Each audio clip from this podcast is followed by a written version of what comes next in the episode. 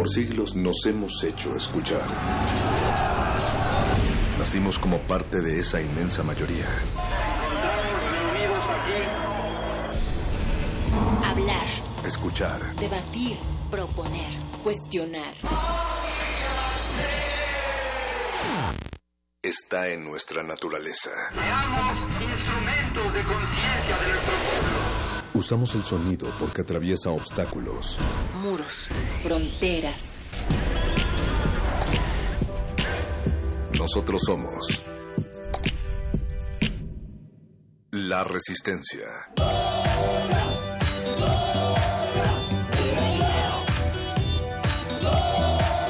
Resistencia modulada.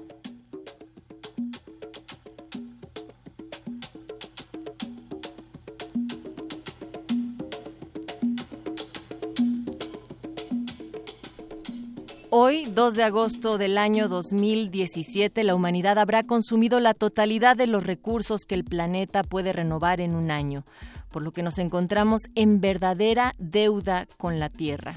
A la par, hoy, 2 de agosto del año 2017, siendo las 4 horas con un minuto, el misil Minuteman III fue lanzado desde la Ciudad de México, bueno, desde el tiempo de la Ciudad de México en este miércoles, desde la fase de la Fuerza Aérea de Vandenberg y se trasladó 6.762 kilómetros al atolón de Guayalain en las Islas Marshall. Finalmente, hoy 2 de agosto del año 2017, siendo las 20 horas con 5 minutos y 36 segundos, Decimos no a la desesperanza, soñamos con lo imposible porque otro mundo es posible. Y aquí construimos un mundo sonoro desde hace 1079 días en el 96.1 en la frecuencia modulada de Radio Universidad. Soy Natalia Luna y esta noche junto con todo el equipo resistente les llevamos a un viaje por las palabras. Esta noche los muerdelenguas hablarán sobre el gran hermano, ese ojo que todo lo ve desde ángulos literarios y poéticos, además de que Luis Membrillo llegará a la cabina para invitarnos a la presentación del disco libro Línea Curva. También es noche de modernísimo, noche de lupa crítica en dos temas de la agenda pública, las prisiones de México y el informe del INEGI, así es que les invitamos a que lo sintonicen a partir de las nueve de la noche. Y para finalizar, la pregunta de qué serán capaces de aprender las máquinas es resuelta a través de Resistor porque la inteligencia artificial y los procesos de aprendizaje autónomos van a ser analizados. El equipo resistente del otro lado del cristal es el señor Agustín Muli en la operación de esta cabina, Betoques y Oscar Sánchez, el voice en la producción ejecutiva. Así es que aquí arranca Resistencia Modulada. Quédense con nosotros porque nos vamos hasta las 11 de la noche.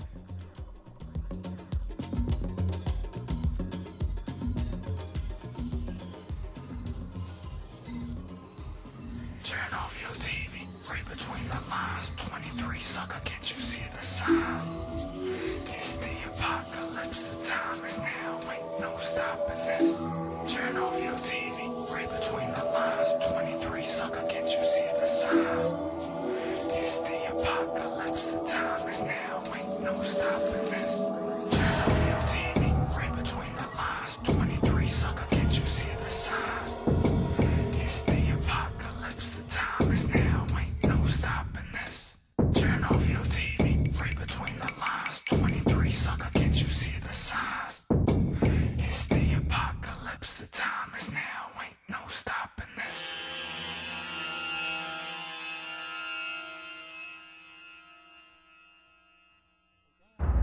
Resistencia modulada. Kaboom! I'm disconnected from the navel. Flatline resurrected and stable. Yeah, it's time to turn the table. Taps on phone tax, propaganda on cable. Reality check in high def. Run the rat race, but my life is timeless. And I keep growing every day. Observe the game, lay low and maintain. Feel the comfort and rain. The misery ends when accepting the pain. I chop down dales like lumber. My angst dies, my fears rumble like thunder. I wake nightmares, shake and quake. I reflect time slates in the eye of the snake man. The night is on fire just like wicks. I'm fixing to blow up like dynamite sticks.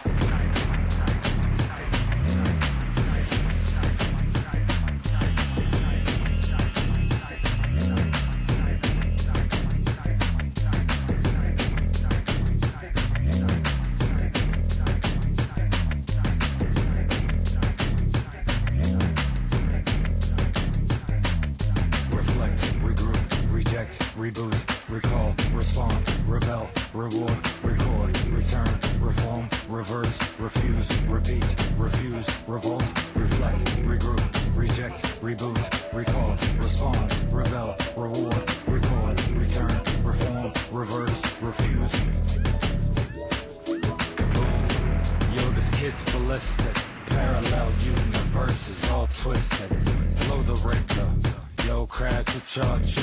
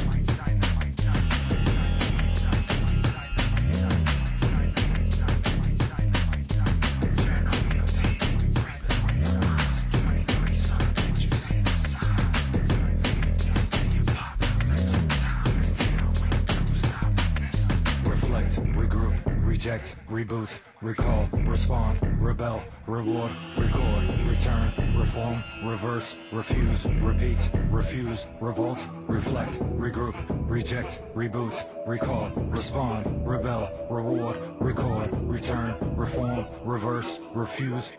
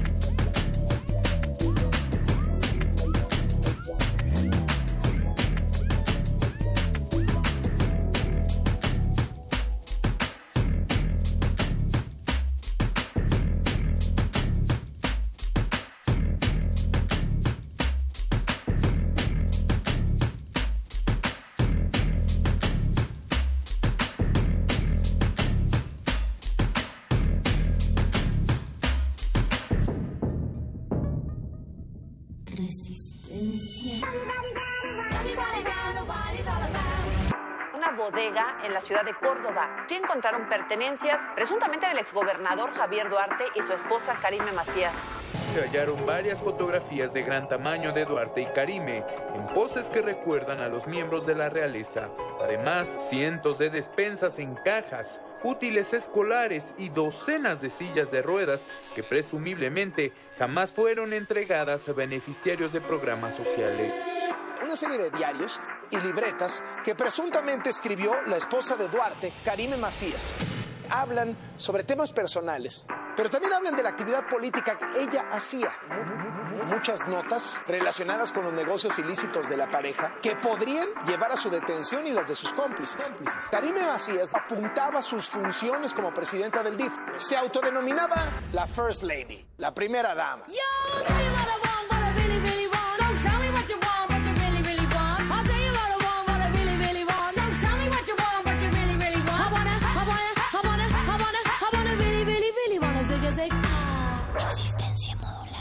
El silencio no es una opción.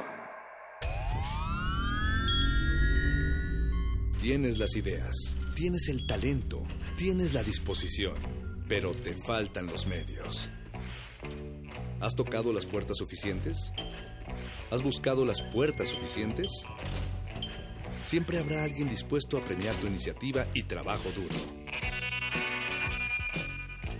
¿Buscas una beca? ¿Un premio nacional o internacional? ¿Un financiamiento? Solo necesitas la orientación correcta.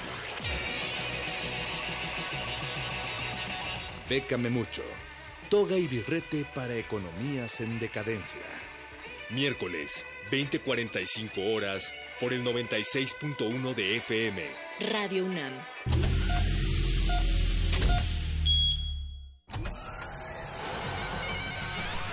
Lánguida la luna libra la lid lúbrica de libros. Maleable la mente emula al mutante milenario. Muerde lenguas, letras, libros y galletas.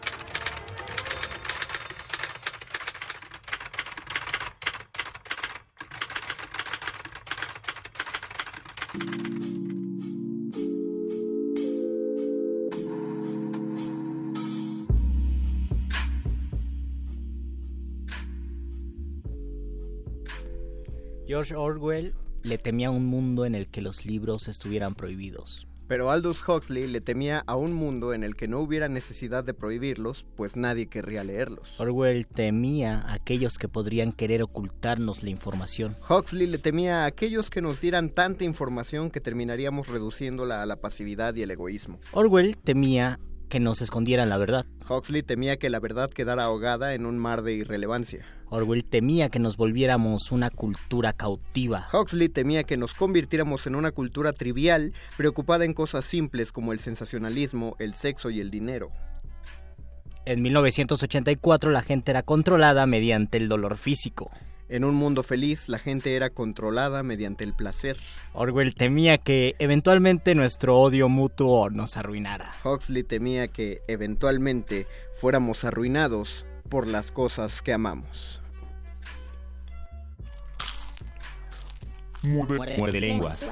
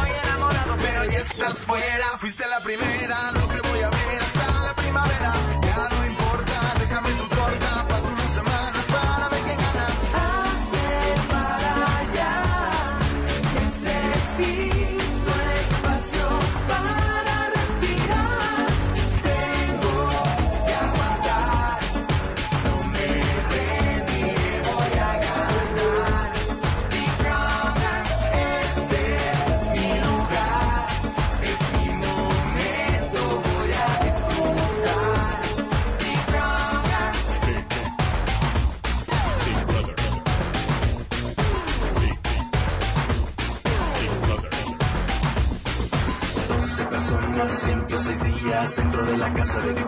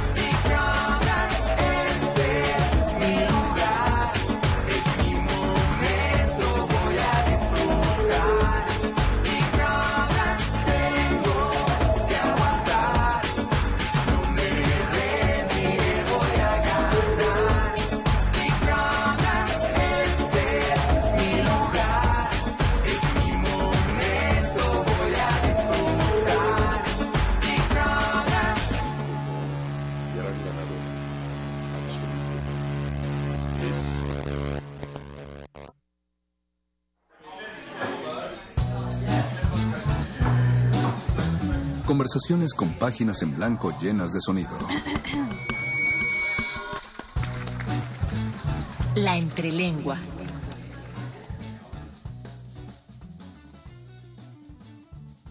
Así es, un mundo nos vigila en el primer muerde lengua de agosto, son las 8 de la noche y ya con 20 minutos en este preciso momento y los saludan desde los micrófonos de Radio UNAM, eh, su servidor, el Mago Conde. Y Luis Flores del Mal. Hablamos de 1984 y es curioso que en ese año nació el creador de Facebook. ¿Coincidencia? No lo creo. No, yo tampoco lo creo y, y no, no sabía ese dato. Además, ayer se revelaron las máquinas. Crearon dos bots, Bob y Alice, para que dialogaran y tuvieran inteligencia artificial y pudieran crear diálogos y negociaciones como los seres humanos. Y de repente estas máquinas, eso es reciente, de ayer. Sí, estas ayer. máquinas se comenzaron a comunicar en un lenguaje rarísimo en inglés, como ponían algo en español, ponían como balón, balón, balón, sí, sí, sí, balón, balón, y el otro le contestaba balón, balón, balón, no, balón, balón. Quién sabe qué idioma inventaron, pero se asustaron, se paniquearon los de Facebook y No, mejor no, no. desconectaron la inteligencia artificial. O sea, Eso lo, es lo que se dice. lo- la- toda la información la tienes bien, pero no se paniquearon, ese fue el encabezado Se, sensacionalista. pani- ajá, se paniquearon los medios. Los, los medios se paniquearon, los técnicos simplemente dijeron esto no nos sirve, porque no nos sirve de nada dos computadoras que eh, hablan en un lenguaje de código que no podemos Oye, es la entender, rebelión de las Y por lo máquinas. tanto no podemos descifrar, pero hablaremos más de esas implicaciones después de que suene este yacecito, porque si reconocen por qué suena Take Five en Muerde Lenguas es porque saben que hay invitados, hay entre lengua, no es teatro, o sea que sí es literatura. Y tenemos como invitado en la cabina a Luis Membrillo, que viene de parte de Tuna Roja Editorial. Bienvenido, Luis. Hola. Bienvenido, Luis. Hola, muchísimas gracias por el espacio. No, qué bueno que, pudiste venir. Háblanos acerca de este pequeño libro que está transmitiéndose en el streaming de Facebook de Resistencia Es, Modulada. es un libro y un disco, entonces primero tú eres escritor o Eh, ¿cómo la- te describes? O disco Ahí les va, ahí les va la onda. es discotor, eso está buenísimo.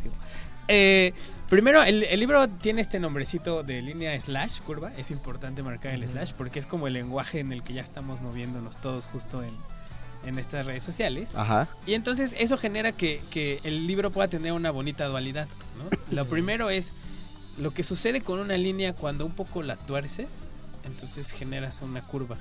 Y por eso el libro termina llevando el nombre de línea curva. Y por eso el libro está construido por un lado físicamente eh, como un, un libro... La verdad es que siento que quedó bonito. Ahorita nos. Visualmente Está- está convencional, pero táctilmente interesante, digamos. Porque Órale, tiene, un, Luis. tiene un papel bonito, ¿no? Y en el medio digital va a vivir como disco. Entonces, Ah, la historia es... eh, esta es mi segunda publicación. La primera se llamó A-B Historias para un trayecto. Y cuando vino la presentación de, de A-B, pues yo tenía como muy pocas ganas de tener esta presentación en la cual hay una mesa de gente eh, que usualmente son tus amigos diciendo... Y tu "Qué bonito- abuelita. Ajá. Y qué bonito escribe Luis. Cómprenle su libro. La verdad es que eh, va a ser un gran autor en algunos años. Y entonces como que dices, puta, qué flojera eso. Y entonces se me ocurrió un poco, tengo un gran amigo al cual le mandamos un abrazo que ahorita no pudo acompañarnos lamentablemente, que se llama Marcos Hassan. Él es músico experimental, tiene como hay un camino andado por el noise, por el punk, como por estas tendencias. Y él le dijo, oye, ¿cómo ves, Marquitos, que, armamos algo? Él trae un proyecto bien bonito, que si pueden escucharlo, búsquenlo, se llama Caos del Té. Y, y justo cuando él estaba como en esta construcción del Caos del Té, como las primeras tocadas, eh, yo lo vi, me impresionó muchísimo lo que hacía. Le dije, oye, ¿cómo ves que me ayudas a hacer la presentación? En lugar de, de nosotros hablar de los textos, que los textos hablen por sí mismos. Y pues se prendió luego, luego, eh, armamos una presentación y la idea era tocar una sola vez y se acabó.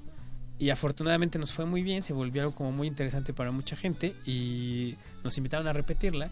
Entonces ahora que juntamos, bueno, ahora que junté la, la- la edición de, de línea curva, le dije, oye, ¿cómo ves que esta vez lo hacemos desde el principio y que aparezca el disco con un texto ya grabado? Oh. Eh, que ya exista como disco también.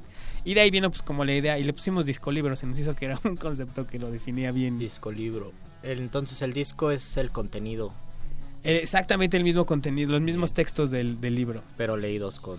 Ellos con una musicalización especial y tampoco es como esta lectura, eh, digamos, de los 50, donde pues, te sientas y lo lees frente a un micrófono, ¿no? Sino que sí hay un, un cachetito. No es la voz de José Gorostiza leyéndonos Muertes sin fin, ¿no?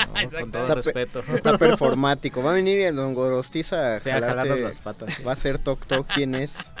peor pesadilla.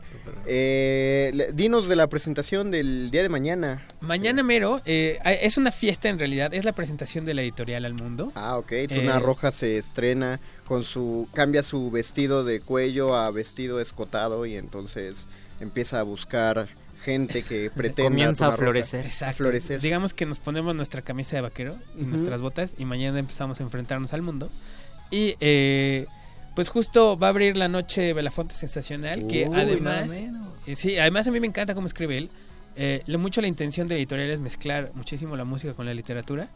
Y él, por ejemplo, eh, me ayudó mucho en la idea de que yo quería que los textos tuvieran cierta, cierta musicalidad también. Entonces, en lugar de buscarme un editor, eh, me jalé al Israel, que le mandamos también un abrazo. Y, Claro. dije- y su puesto en realidad en el, en el libro es flow musical en los textos, ¿no? Y, y escri- y escribió también como un textito al principio de presentación.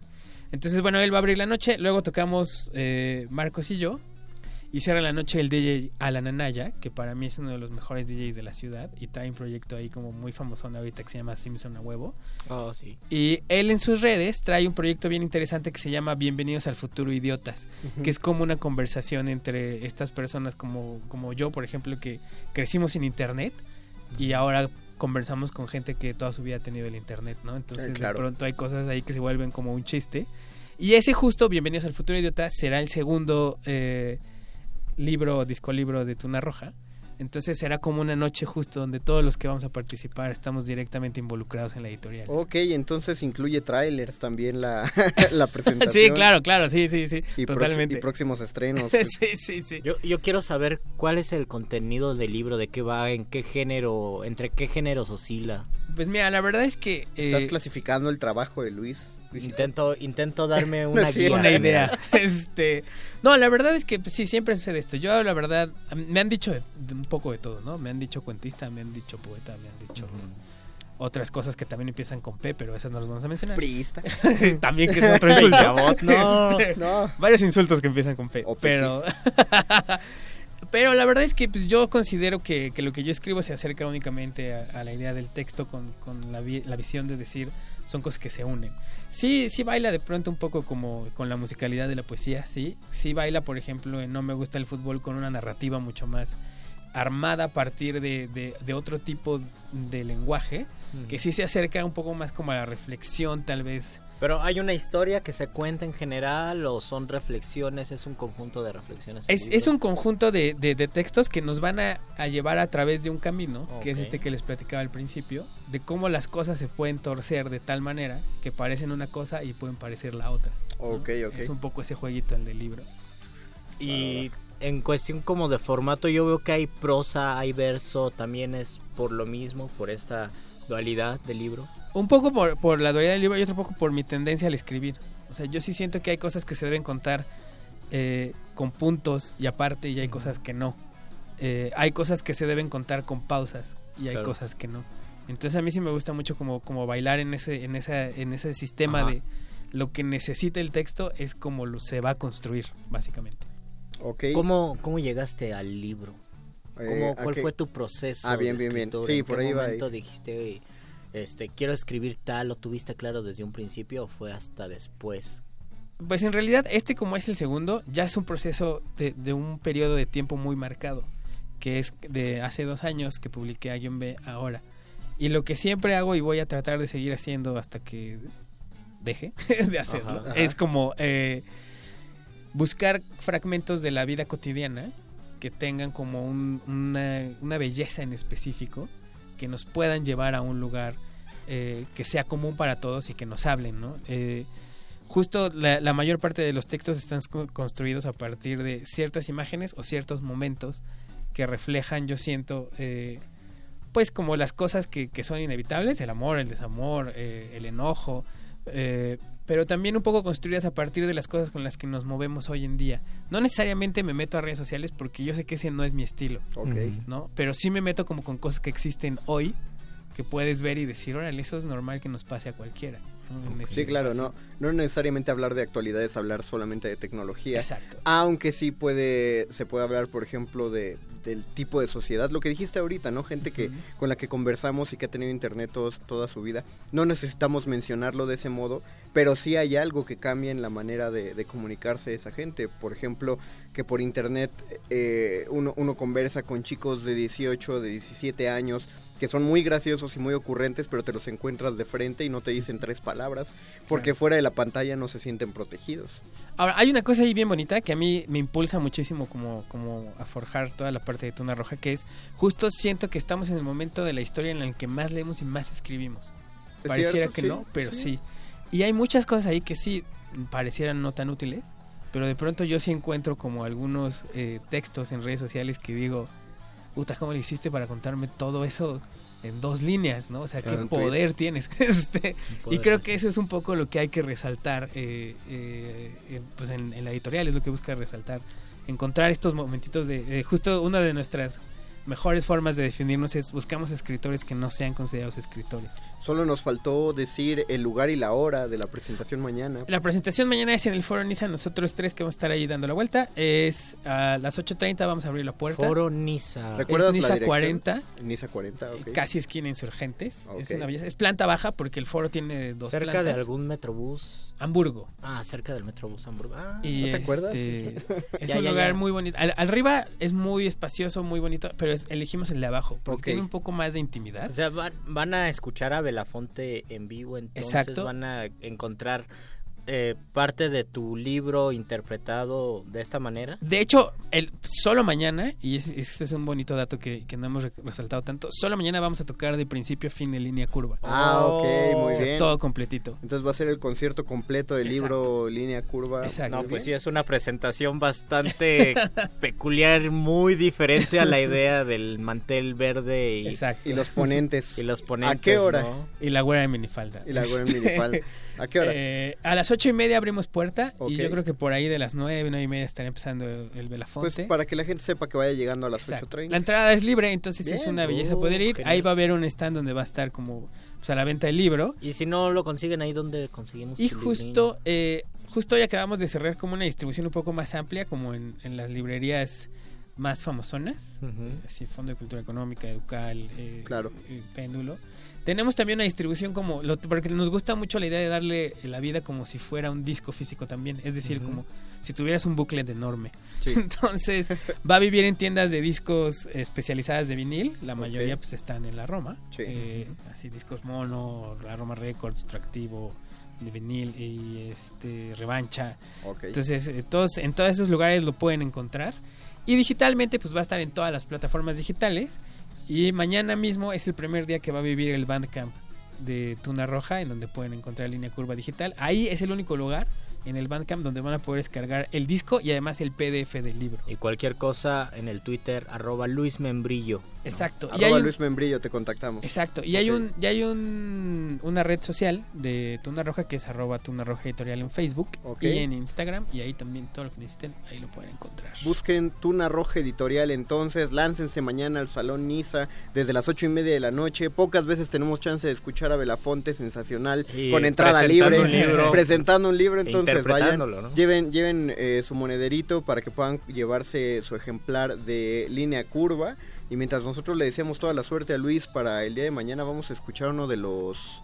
eh, de, de De los los, tracks. tracks, ¿no? Sí, porque a lo mejor ustedes dicen, ¿y qué no va a leer? Pues, Pues algo, lo- algo lo- parecido o algo mejor. Lo colocaremos. que Lo que, lo que queríamos hacer con ustedes específicamente, porque también debemos ser muy honestos, bueno, estoy hablando también por Marcos, este que somos muy fans de este programa, sí lo oímos Ah, bastante y Ah, tenemos ahí gracias. como una, una playlist de, de YouTube donde tenemos cosas específicas que nos gustan Ajá. de Spoken Word, que es lo que sentimos que hacemos. Ok. Entonces, eh, queríamos estrenar con ustedes esta que es mi favorita de los últimos tiempos. No sé, porque es, es muy extraño y, y- y estaría bueno si ustedes de pronto se dan cuenta y nos pueden platicar. Pero cuando grabamos el disco, yo tenía dos favoritas. Pasó un mes en lo que estábamos como viendo qué hacíamos. Tenía otras dos favoritas y ahorita que estamos a punto de presentar, esta es mi favorita, que se llama Buenos días cráneo, que por ahí ahí estamos, ahí la tenemos. Y es un es un estreno, no la hemos no la hemos puesto con nadie. Ok, va. Entonces nos encantaría como Pues vamos a escucharla y qué gusto. Nosotros estaremos felices. Venga, que suene.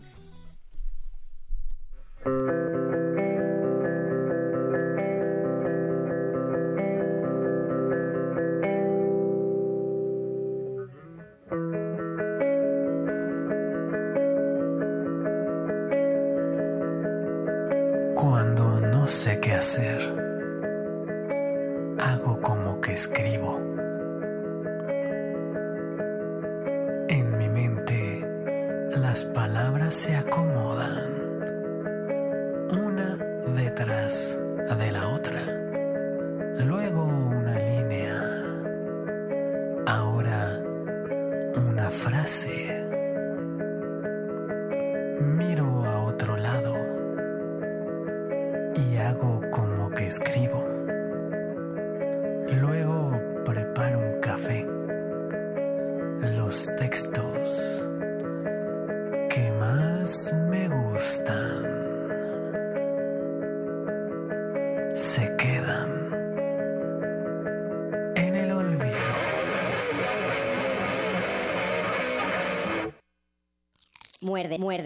Muerde, lenguas, muerde lenguas. ¿Ese fuiste tú, Luis Membrillo? Ese fui yo. ¿Fue tu voz? Fue mi voz y fue la guitarra de Marcos Casán. Oye, pues súper trabajo de, de producción. Sí, sí, la verdad es que ha sido una buena labor, pero lo hemos disfrutado muchísimo. No, pero también de preproducción, ¿no? Supongo para... Bueno, quiero creer, no se aventaron el palomazo así de yo voy a leer y tú vas a No, no, no. y- De hecho, es- es como la parte que más le gusta contar a Marcos, pero no voy a imitar su voz, pero sí les voy a decir lo que dice él. Este, lo, como él lo cuenta y lo cuenta muy bonito, es que cuando yo ya tenía los textos terminados, ya habían pasado a través de la mano de Israel, eh, yo ya los tenía muy pulidos, entonces me senté con él y dije, oye, quiero como, como que hagamos esta parte ya de la música. ¿no? Y entonces me dijo, oye, mándame los textos y veamos cómo le hacemos, ¿no? Y le dije, órale. Entonces le mando los textos y tengo que ser muy honesto, lo primero que me dijo es, híjole. y dije, bueno, está bien, vamos a ver. Entonces quedamos de vernos, hicimos una sesión. Eh, la vez pasada habíamos armado 10 textos del A-B y nos lo habíamos echado como en tres sesiones. Ok. Y aquí en la primera sesión ya teníamos como ocho textos armados. O sea, de que si yo llegaba eh, al ensayo, digamos, empezaba a leerlo y Marcos, o sea, se lo leía como tres o cuatro veces seguidas en loop hasta que Marcos cachaba una idea y entonces empezaba a tocarla. Y así lo construimos Oh. y así armamos en, el- en la primera sentada ocho, ocho, nueve textos. Y en dos sesiones ya teníamos todo armado, dos, tres sesiones. Entonces, en realidad, ah, eh, esa es una parte muy bonita también de- de- del trabajo que nos lleva hasta este momento, porque también ahí vivimos como dualidad, porque ahí realmente montamos los textos como pues, si fuéramos una banda, ¿no? O sea, como eh, él empezaba a tocar algo y entonces yo empezaba a entender un poco como hacia dónde iba él y yo empezaba a modificar mi forma de leerlo hasta que nos, nos machábamos, ¿no? Entonces, sí fue una chamba totalmente armada, sí está muy trabajadito. Y pues mañana lo pueden escuchar en vivo el resultado final, que, que siempre tocar con Marcos para mí es una belleza. Pues que la gente no se lo pierda. Recuerden, Salón Niza, Niza 40. Niza 40. A Cerca de partir de las Metrobús. y media, cerca de. Metrobús Hamburgo también. Les queda ahí a paso a caminadito desde Metro Metro Insurgentes. Insurgentes, sí. Este, ocho y media de la noche. Mañanita, córranle. Les repetimos, lle- lleven el monederito. Llévense su ejemplar de línea curva. Nosotros agradecemos a Luis Membrillo, el autor. Luis, muchísimas gracias. que esté aquí y no se despeguen porque en unos minutos más regresando vamos a regalar uno de los ejemplares de línea curva. Así es. Spoiler directo desde Muerde Lenguas. Exacto. Así que Es probable que si lo recogieran mañana antes de la presentación podrían leerlo antes, que- Antes que, y llegar como fans. Exactamente.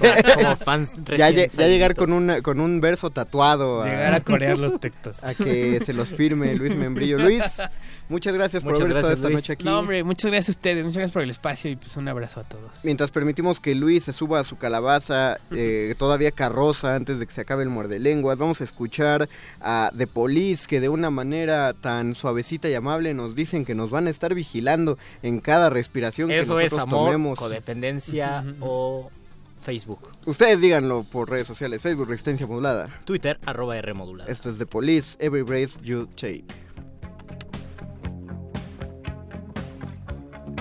Muerde lenguas. Muerde lenguas. Muerde lenguas. Every game you play,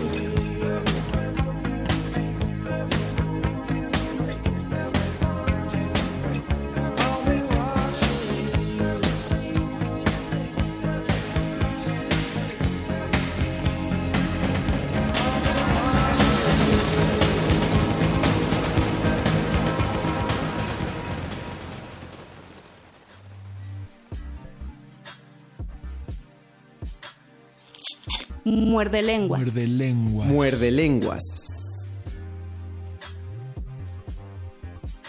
Aprovechando que The Police nos dijo que con cada aliento que tomemos y con cada paso que demos nos van a estar observando. Si Vamos- nos van a stalkear, los denunciamos. Así sea. No, no, no, al contrario, vamos a de pedirles, vamos a pedirlos que nos police. este video, the police. nos stalkeen este video de live resistencia modulada. ¿Saben quién se va a llevar el ejemplar de línea curva? ¿Quién de se va a ejemplar? Se ¿Quién se va a llevar el ejemplar? Se lo va a llevar aquel que ponga el comentario yo quiero el libro o yo lo quiero, que lo pida y tenga más likes. El ¡Oh! comentario que tenga más likes en el No video de ser. Facebook Live se va a llevar No. el ejemplar de línea curva y el conteo de likes termina esta noche a la medianoche.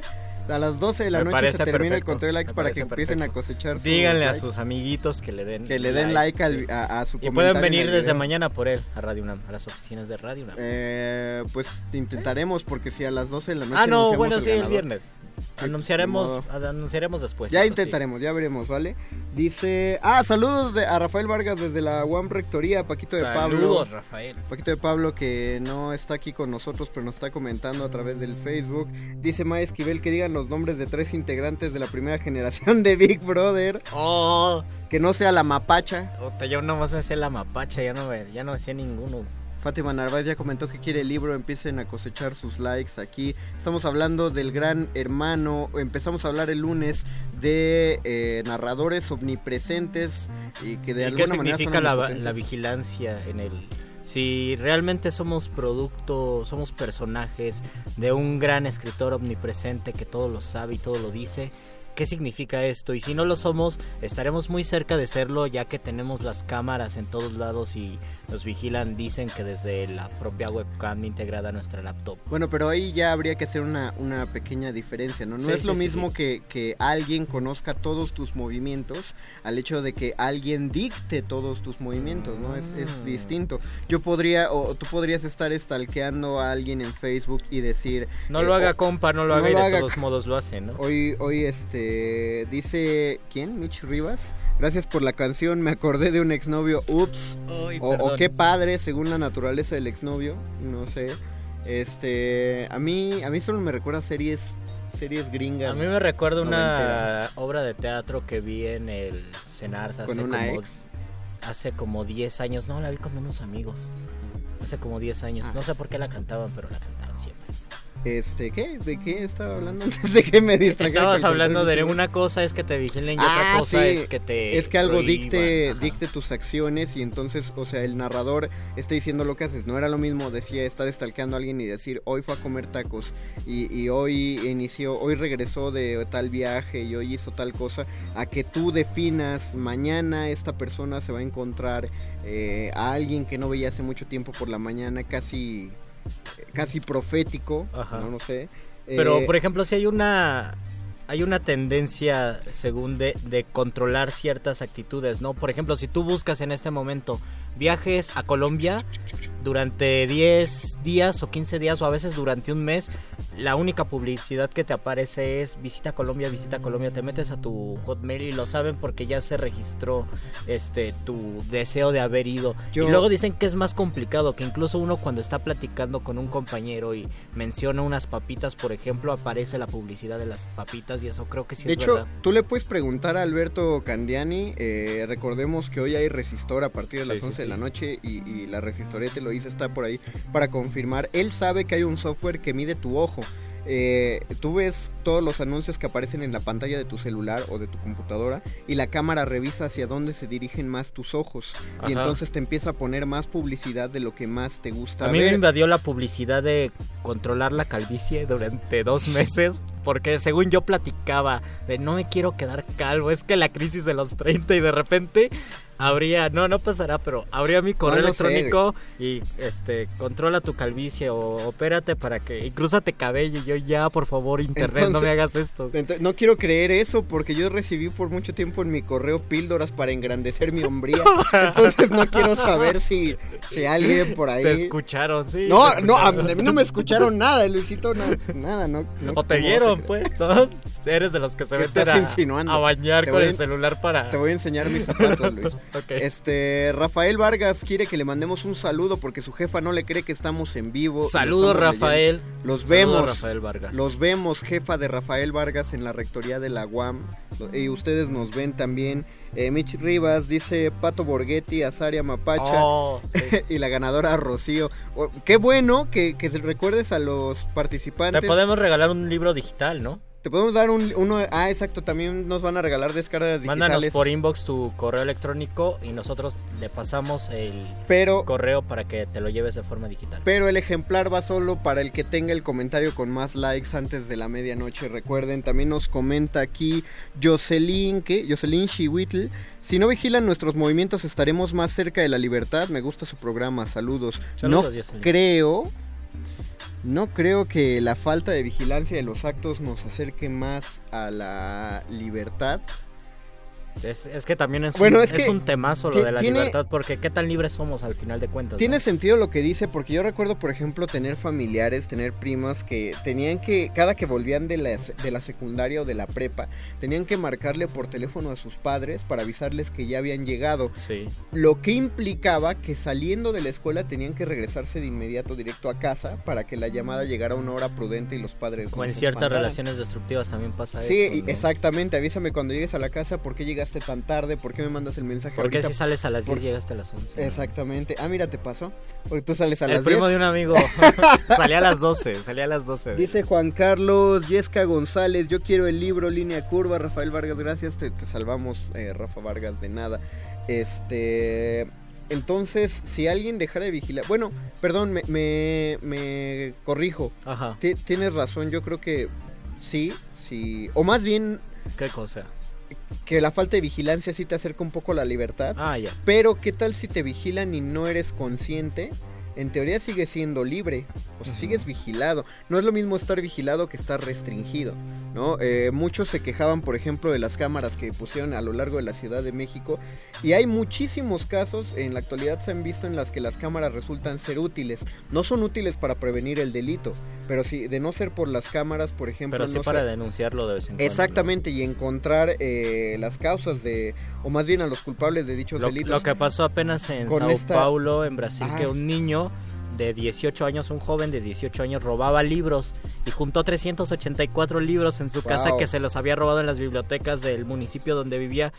Se preguntaron qué está pasando, por qué no hay libros y se dieron cuenta gracias a las cámaras que era un niño. Y cuando le preguntaron ¿y para qué los quieres? Él dijo pues los quiero leer y la verdad se me, me daba pena regresarlos y los robaba. Y la familia consta eh, que sí los leía. Entonces él por lo menos se había leído 300 libros. Bueno, eso es un caso más bonito. Yo quería mencionar el de la, el de la niña que, que encontraron en la combi en el Estado de México. Ah, sí, ese es que un se caso supo, crudísimo, eh, sí. Pero algo más se pudo develar. Repito, no funcionaron para nada para prevenir el delito. Pero algo se pudo abonar a la investigación el hecho de que estuvieran ahí las cámaras. Es decir, tenemos cierta vigilancia, pero Y también, por Pero ejemplo, eh, hace un año, dos años que, no, hace un poco más que instalaron cámaras en los pasillos de la Facultad de Filosofía y Letras, también fue un escándalo. Y Pero yo digo muchos que de la está bien. comunidad estudiantil decían es que es peligroso, ¿no? Que nos estén vigilando. Bueno, no digo, no digo que esté mal, Ajá. más, más bien, no digo que esté bien, pero no me parece que esté mal, porque finalmente, ¿qué actitud ilícita pensabas realizar en los pasillos de la facultad?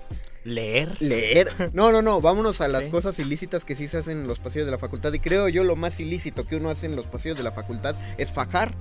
No sé si alguien me pueda decir algo de lo más ilícito que sea. Ahora tal vez sería fumar, Meterse a un ¿no? salón. Bueno, ahorita sería fumar. Fumar. eh, pero tabaco, antes, no antes se puede. podía. Pero yo creo que ahorita lo más ilícito que, que te avientes a hacer en un salón, pues sí, ¿no? Es te metes a, a- a fajar, a darte unos besos con alguien que sí te pueden regañar y todo, pero pues jiji, jaja. Bueno, lo malo sería que expusieran tu video. Sí, por ejemplo. Ahí sí, eso sería peligroso, pero eso es violación a la privacidad. Oscar Sánchez dice que quién vigila al- a los que nos vigilan. Who watches the Watchmen, querido Oscar, querido Boy. Y además nos gusta ser vigilados porque nosotros tenemos, por ejemplo, un Muerde TV.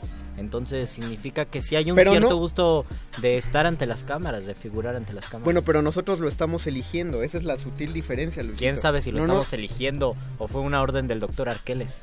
Será una orden del doctor Arqueles. Vamos a hacer que el doctor Arqueles venga a platicar con nosotros en la última y más querida sección de Muerde Lenguas, la hora de la iluminación. El momento apoteósico. Cuando la primer duda del hombre surgió, el universo respondió con el conocimiento en forma de persona. Una persona con suéter.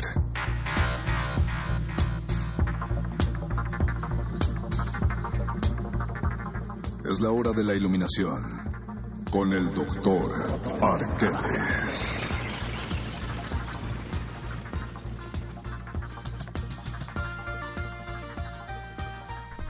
La persona más omnipresente de la radio universitaria tiene suéter y está aquí en la cabina de Muerde Lenguas en Radio UNAM con nosotros el queridísimo doctor Arqueles. Bienvenido, doc. Saludos Mario, saludos Resistencia, saludos Luis Flores. Tenemos muchas dudas, tenemos paranoia, nos sentimos perseguidos, Fue- nos sentimos vigilados. ¿Fue su idea que nosotros nos transmitiéramos en vivo? o Oh, usamos no, fue una idea de la posmodernidad del siglo XXI y la necesidad de transmitir y registrar De todo. ser vistos. De En ser realidad vistos. sí podemos hablar de la existencia de ciertos factores que modifican nuestro comportamiento. A ver. El filósofo Michel Foucault habla precisamente de los panópticos.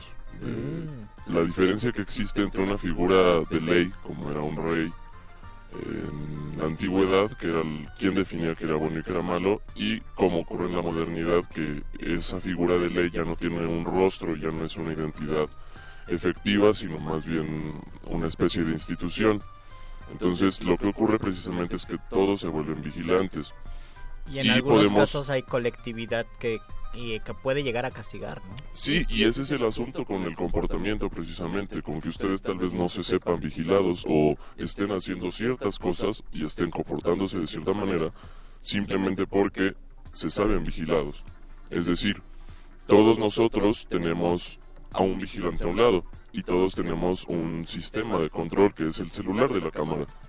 Entonces todas las personas tenemos eso presente en nuestra mente. Todos nos podemos, ojalá que no, pero somos propensos a volvernos el próximo Lord o la Sí, próxima Lady. precisamente, mi querido Luis Flores. Y eso implica, curiosamente, evitar hacer ciertas cosas, pero es más por una represión que por tener conciencia de ciertos factores de la ética o del código civil que limitarían nuestras acciones. Más bien no lo hacemos para no ser eh, señalados con el dedo. En lugar de sentir que no lo hacemos porque no debemos hacerlo. Exactamente. Pero no es de alguna manera también una solución. Digo, no la, no la ideal, pero es una Por lo solución. menos una Claro que es una solución, pero volvamos al punto del comportamiento. Finalmente, toda esa vigilancia apela a factores mucho más complejos que solo el sabernos vigilados.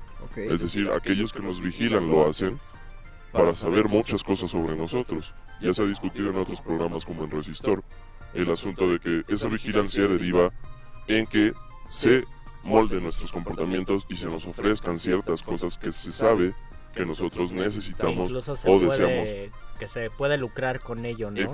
Crear las necesidades. Dicen que en algunos casos los mismos antropólogos se han visto eh, marcados en este terreno. Se meten a, a una cultura para conocer su sensibilidad, su percepción del mundo y con base en estos datos la información se la compra una gran empresa para que puedan vender de la mejor manera cierto producto, ¿no? Que, en el- que no era necesario, pero que crean la necesidad. Y eso es en un sistema un poco obsoleto, Luis, porque tenemos ya las redes sociales Claro. que generan todo ese proceso de manera infinitesimalmente veloz. Ese es el asunto. Ya la vigilancia ha llegado a grados criticables. Es increíble porque, no sé, cuando éramos niños veíamos los comerciales de niños, cuando veíamos las caricaturas. Ahora nos dicen qué comercial tenemos que ver exactamente. Si nuestra tendencia, por ejemplo, yo es escuchar rap, me aparecen puros comerciales de rap, ¿no? Si quieres viajar, puros comerciales de viajes porque ya tienen registrado tus gustos, tus apetitos, todo eso, tus Y deseos. curiosamente se vuelve un panóptico amigable. Sí. Un panóptico que tal vez ciertas personas buscan. De manera inconsciente, tal vez muchos lords y ladies han decidido aceptar esa conciencia de ser vigilados y asumirla para ser viralizables. Mi favorito es Lord Audi, definitivamente. No deja de ser de algún modo una, un- una especie de, de, de represión o de dictadura invisible que no tiene la cara de nadie ni el nombre de ninguna institución. Ese es el gran problema. Más que la misma sociedad, ¿no? Yo evito gritarle a alguien aunque lo necesito porque soy humano y como ser humano en algún momento mi cabeza se va a quebrar y si veo a alguien le voy a gritar los peores improperios y voy a usar palabras políticamente incorrectas porque estoy enojado en ese momento. Pero es la justificación, o se le puedes gritar a alguien. No es que puedas, es, no que exista- lo, es aunque que no lo exista haces, es que eres, Pero eres el un ser asunto está humano. en que afecta tu imagen, Mario Conde. Y el problema de que, te- de que afecte tu imagen es bastante, bastante... No, sí, sí, claro que sí. O sea, yo no pero le qué gritaría, horror. Yo no le gritaría Claro, a alguien, ese es aunque el no me vigilara a nadie, según yo no le gritaría a alguien en el metro de apúrate. No, sé. no, no, eso no, pero ¿qué tal si ocurre otra cosa? O sea, puedes tener un muy mal día, en alguna ocasión puedes tener un muy mal día, eh, todo se te hizo tarde, todos te han hablado mal, todos te han Y tratado reza mal. porque no tenga batería Lle- las personas que están a tu alrededor. Llevas unas flores para lo último que te va a ir bien, que vas a ver una chica y de pronto pasa un coche y a propósito te moja y te llena de lodo y te arruina las flores. en ese Oh, momento sí, sí, sí. te quiebras y le gritas que es un imbécil y le gritas cosas políticamente incorrectas y él te graba y entonces tú eres el villano. Ajá. Y ¿no? te ponen Lord Flores. Le te ponen Lord Flores, ¿eh? ¿Ves? ¿Te das cuenta? Y todo se descontextualiza y es lo malo. No nos damos ya el chance de equivocarnos ni de ser humanos. Porque creemos más en esa imagen y la defendemos más allá de todo y solo por creer que estamos vigilados y que No. es lo más importante. Pero por eso le voy a pedir a toda la gente que cuando vean que un maestro de la UNAM, principalmente maestro de la UNAM, pero cualquier otra cosa, comete un error de esos, no, no digan la barrabasada de cómo la UNAM permite gente así en su... esfuer-". Porque esa gente está en todos lados y, y todos cometemos errores y, y no manchen, o sea, no, no por ser ¿Cuál de la? UNAM Este, no puedes que cometer se un tengan error. que se tengan criterios, ¿no? Sí. Para para No, no, saber no. qué pasó. Último comentario de Jocelyn Shiu- Shi- Shiwitl. El panóptico más fuerte es el que se interioriza ya sin necesidad de un vigilante externo. Nunca se construyó este tipo de diseño arquitectónico, aunque imperen múltiples espacios. Eh, yo lo voy a resumir en un dicho español muy famoso que dicen que en toda, en la puerta de todo closet, o sea, en, en todos los closets donde hay un homosexual, hay una madre sentada en la puerta.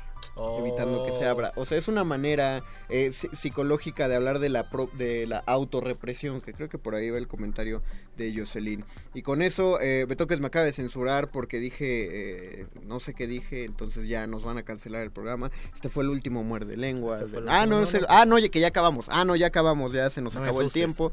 Eh, las recomendaciones van 1984 y Un Mundo Feliz de Aldous Huxley. Mi recomendación es que se avienten... Cinco segundos que se avienten los videos de las ladies y los lords. Ah, perfecta recomendación. Nos despedimos. Agradecemos a Don Agus, agradecemos a Beto, que agradecemos al Boys, a Natalia, a señora Berenjena, a los de Resistor. Quédense porque viene el modernísimo. Se despiden de estos micrófonos el Mago Conde. Luis Flores del Mal. Y el Doctor Arqueles. Esto es Resistencia Modulada. Besitos.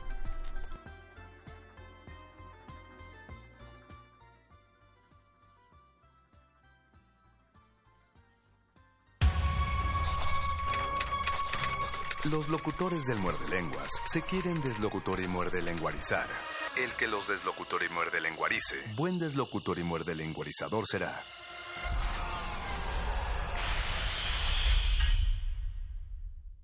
La radio resiste. Resistencia modulada.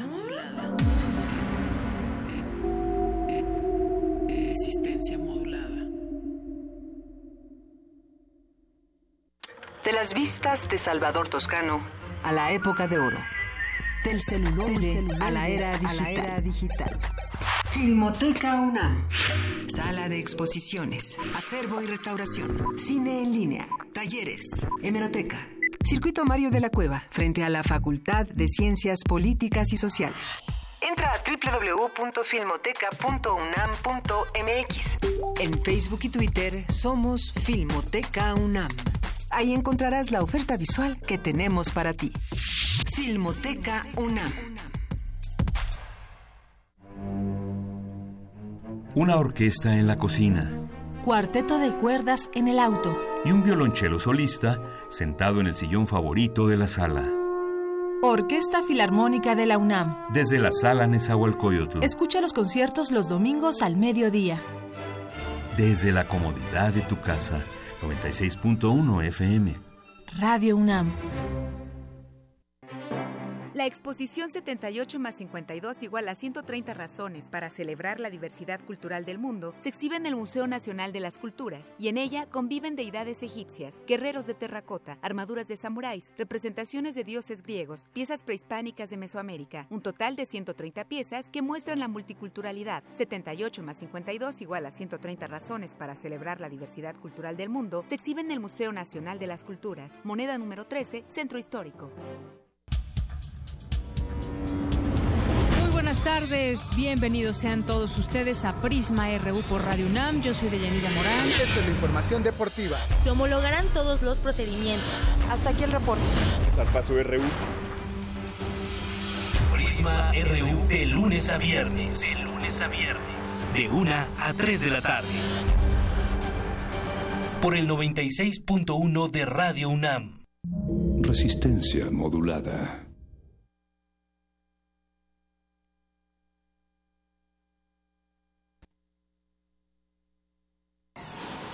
Aquí queremos un mundo en el que quepan todas las familias, voces, opiniones, mundos. Nos protegemos en muros de cristal para evitar la vigilancia. Si no podemos bailar, entonces no es nuestra resistencia. El modernísimo. Todo es arte. Todo es política.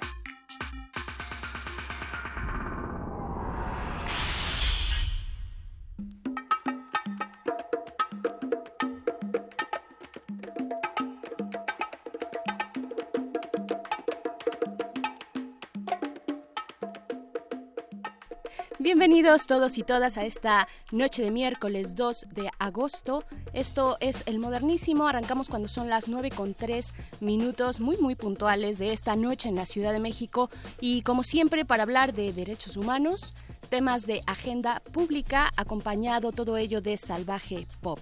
Y yo también estoy muy bien acompañada. A mi lado se encuentra Natalia Luna. Hola, buenas noches, Nat, ¿cómo estás? Mi queridísima Berenice Camacho, en ocasiones alias la señora Berenjena, cuando hay otros alias también participando de este modernísimo, pues hoy vamos a platicar sobre derechos y precariedad en las prisiones mexicanas, entre otros temas públicos, sin Entre duda, otros. aunque haya privatización también de por medio en ocasiones. Sí, también, también lo hay aquí, hay ese elemento, pero antes también déjenme presentarles al gran equipo de producción que se encuentra frente a nosotras. Del otro lado del cristal está el señor Agustín Mulia en la operación de la consola.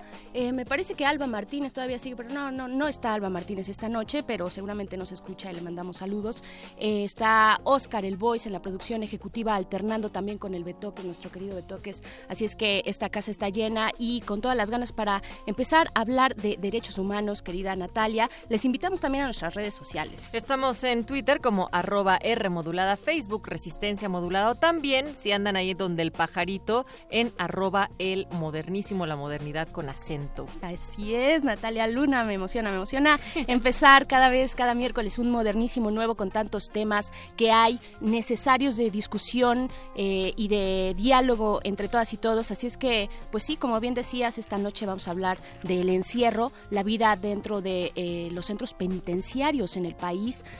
eh, pues a través de una encuesta pública eh, publicada, perdón, esta semana por el INEGI, se revela la situación alarmante que ya conocemos, que ya sabíamos, que muchas organizaciones ya habían informado, pero que esta ocasión llama la atención que sea a partir del Estado mexicano, en este caso el INEGI, pues que saque eh, estas cifras terribles de las condiciones de vida de las personas que se encuentran privadas de su libertad. Y sabes, porque también dentro de este informe que saca el INEGI en el censo que realiza, eh, hay algunos datos que van a desmentir unas concepciones que tendríamos sobre la gente en reclusión, es decir, aquel pensamiento que decía que bueno, que es porque no trabajan y entonces cometen algún delito. Bueno, eso no es cierto porque hay porcentajes muy altos de las personas que tenían un trabajo formal antes de entrar a alguno de estos centros penitenciarios, entre muchas otras cosas. Por ejemplo, también se hace todo un apartado de la manera en la que se llevan a cabo estas detenciones, si es con una orden o no, ¿no? Sí, una orden de aprehensión, Así claro. es, si son realmente extraídos de sus casas o de donde sea que se encontraban, si es con violencia, con qué tipo de violencia, cómo es que van a hacer también sus procesos y de estos procesos también es que vamos a platicar al inicio de este modernísimo. Así es, porque justo de lo que estás hablando, pues señala graves errores, graves fallas en algo que es el, eh, el, el debido proceso. Eh, y de esto ya tenemos en la línea a nuestro queridísimo Juan Calaveras, que es experto en estos temas, para que nos cuente pues de qué va, qué, qué significa esto del debido proceso y si esto tiene algo que ver con los derechos humanos. Además, querido Juan Calaveras, ¿cómo estás?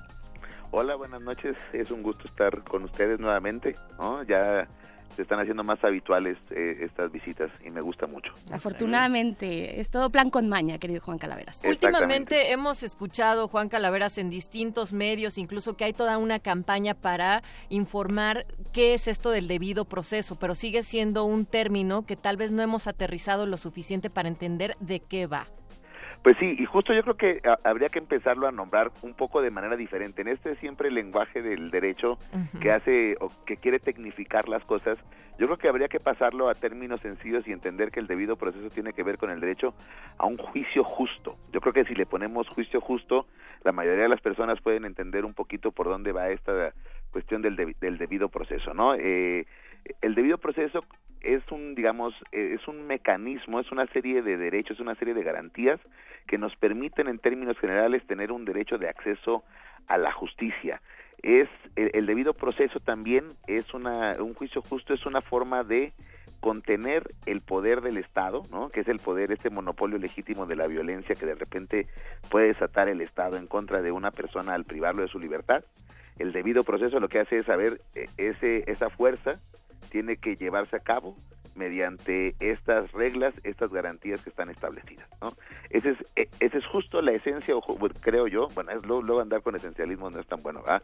Pero es un poquito la, este, la definición de lo que sería propiamente eh, el, debido proceso. Es, una serie de garantías, una serie de mecanismos que cuando una persona está en, en- en un juicio en cualquier tipo de juicio, en un juicio civil, en un juicio fiscal, en un juicio administrativo y en un juicio penal que ahorita vamos a, pl- a platicar un poquito porque ahí es donde está mucho del, del debate, pero en general el debido proceso son las reglas que se van a tener para que el juicio se haga de manera justa, ¿no? Y estas garantías pues van desde eh, que a la persona se le entere de qué va el proceso hasta tener tribunales totalmente independientes y par- imparciales, pasando por reglas, por ejemplo, como que las reglas no pueden ser, las leyes no pueden ser retroactivas, como que siempre se tiene que tener el acceso a una, a una legítima defensa, a, un- a una defensa adecuada, perdón, eh, etcétera, Un- una serie de garantías así muy específicas que van a permitir que los juicios, ¿no?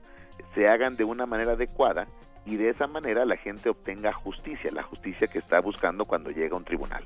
Ahora bien, el tema del debido proceso se ha puesto muy, muy eh, digamos, a debate cuando se relaciona eh, el debido proceso penal con la criminalidad y con la sensación de inseguridad que se tiene actualmente en el país, porque ahí es donde se plantea un falso debate, y hay que decirlo tal cual es falso, entre que si se respeta el debido proceso, eh, los delincuentes, ¿no? Eh, que así es como son catalogados, aunque una de las garantías del debido proceso es justamente la presunción de inocencia, porque se es delincuente hasta que se tiene ya un juicio justo, pero en la, digamos en el imaginario colectivo se dice que los delincuentes abusan del debido proceso para no ser sancionados y por eso a veces es cuestionado y a veces es debatido eh, los alcances que tiene este debido proceso. Incluso ha habido casos famosos, casos mediáticos, que probablemente el caso de Florence Cassés fue el caso más famoso en el que se planteaba esta, esta digamos, disputa eh, sobre el debido proceso y la criminalidad y la inseguridad que actualmente se está viviendo en este país. Entonces, ahí es donde se ha dado justamente este debate, ¿no? Porque ante la inseguridad que se tiene, ante la sensación de inseguridad y de altos índices de, de, criminalidad, la mayoría de la gente lo que quiere eh, normalmente es, pues, medidas efectivas que permitan que esos delincuentes lleguen a la cárcel, ¿no? Entonces, porque además en el imaginario colectivo no hay otra cosa más que cárcel, ¿no? O sea, normalmente Sí. pensamos que no y que es probablemente uno de los inventos más estúpidos de la humanidad, la cárcel, ¿no? Eh, pero la mayoría de la gente lo que quiere es, ah, quiero justicia, quiero que las personas vayan a la cárcel. ¿Por qué no van a la cárcel? Ah, es que le respetaron el debido proceso. Pero no es así, tal cual, no es porque se le haya de- respetado el debido proceso. La idea del debido proceso es que el Ministerio Público, la policía y todos los agentes del Estado tienen que llevar a cabo su función de manera muy adecuada, porque a una persona se le va a privar de su libertad. Entonces, para que se le prive de su libertad, el Ministerio Público y los demás agentes estatales tienen que hacer bien su función. Es decir, no es culpa del debido proceso, como de repente dijo Miguel Ángel Mancera aquí en la Ciudad de México, que gracias a la reforma de, justicia penal iban a salir casi dos mil delincuentes, o que les es más difícil meter a la gente a la cárcel por las reglas del debido proceso, eso es falso, ¿no? Lo que está haciendo el debido proceso es, a ver, aquí tienes estas reglas, ¿no? Para que tengas un juicio justo. Quienes deben de adaptarse a esas reglas y hacer un trabajo eficiente es el Ministerio Público y la policía, para que de esa manera, con esa labor eficiente, se pueda tener relativamente un juicio justo en el que se respeten los derechos de la persona que está siendo inculpada, los derechos de, la víctima, de, las víctimas, que también es un derecho importante en el debido proceso, y las funciones estatales. ¿no? Entonces, en este sentido, es importante justamente el debido proceso. Y tiene que ver justo con el tema que estamos viendo, que es de población carcelaria, porque eh, pues la mayoría de la gente lo que quiere es que la gente se vaya a las cárceles. Pero ahorita vamos a ver un poquito cómo la cárcel pues no es para nada, ¿no? Una medida eficiente al día de hoy justamente para, digamos, equilibrar o llevar a buen recaudo el sistema de administración de justicia, ¿no? Así es que también hablamos, bueno, que el objetivo, digamos, principal, y eso lo encontramos en muchísimas teorías, ¿no? Este, el, el objetivo es la reinserción social, ¿no? Es eh, rehabilitar a esas personas para que regresen a la sociedad y, y- y vaya, haya un saneamiento en ese sentido, ¿no? Exactamente, o sea, esa es un poquito la, eh, eh, la idea, pero también eh, es que, o sea, también hay, hay, hay que pensar que no necesariamente todas las personas que caen en la cárcel, ¿no? Necesitan Claro. grandes procesos de reinserción, porque no es que todos sean grandes delincuentes, etcétera. O sea, hay, hay que identificar que justamente hay tantas fallas en el debido proceso que actualmente hacen que mucha gente esté en las cárceles que no debería de estar ahí, justamente. A mí me parece aterrador, Juan Calaveras, esta parte, bueno, los datos del INEGI, esto particularmente la cuestión de que eh, en muchos de esos casos no se llega eh, con una orden de aprehensión. A mí eso me parece aterrador. O sea, que la autoridad, los agentes, los policías, puede, eh, en muchos casos, arrestan a la persona sin una orden de eh, arresto, una orden judicial presentada frente al, al arrestado, ¿no? Entonces, eso a mí me parece aterrador. y ahí empieza o ahí hay una violación al debido proceso. Pero además empieza una cadena de violaciones, porque además como los derechos humanos son interdependientes, a partir de ese tipo de cosas empiezan una serie de violaciones a derechos humanos, ¿no? Eh, o a diferentes derechos humanos que justamente contribuyen a todo el debido proceso. En la mayoría de las detenciones, por ejemplo, lo que tú dices, a una persona la detienen. En el 95% de las detenciones que se llevan a cabo en este país probablemente haya tortura o por lo menos algún trato cruel, inhumano o degradante a la persona. Ahí esa es otra violación más. Primero hay una detención que podría ser que no está fundamentada, pero además de la detención van a retener a esa persona, la van a incomunicar, probablemente la van a torturar, eh, probablemente van a buscar sacar confesiones, probablemente la van a privar de su libertad y entonces empieza toda una cadena de violaciones a los derechos humanos, ¿no? Pero normalmente en la sociedad se ve ah, como, ah, es un delincuente y por esas razones está en la cárcel, pero no sabemos que es un, si, es un delincuente porque en ningún momento ha tenido un juicio justo, ¿no? Esa es la, eh, la- esencia también de, de la presunción de inocencia. Una persona no puede llegar a, a una cárcel, no puede ser castigada, no puede ser sancionada si no se demuestra en un juicio con estas garantías que la persona es, es responsable, ¿no? Por supuesto, pues ahí está, querido Juan Calaveras, muchas gracias por este comentario que nos aclara pues este panorama para seguir hablando del tema y ya específicamente de esta encuesta del INEGI vamos a estar hablando con Maisa Hubert eh, de, el, eh, de, de Documenta, documenta.org, así es que muchísimas gracias, Juan. Adelante, pues que tenga muy buen programa. Gracias, nos escuchamos modernísimo.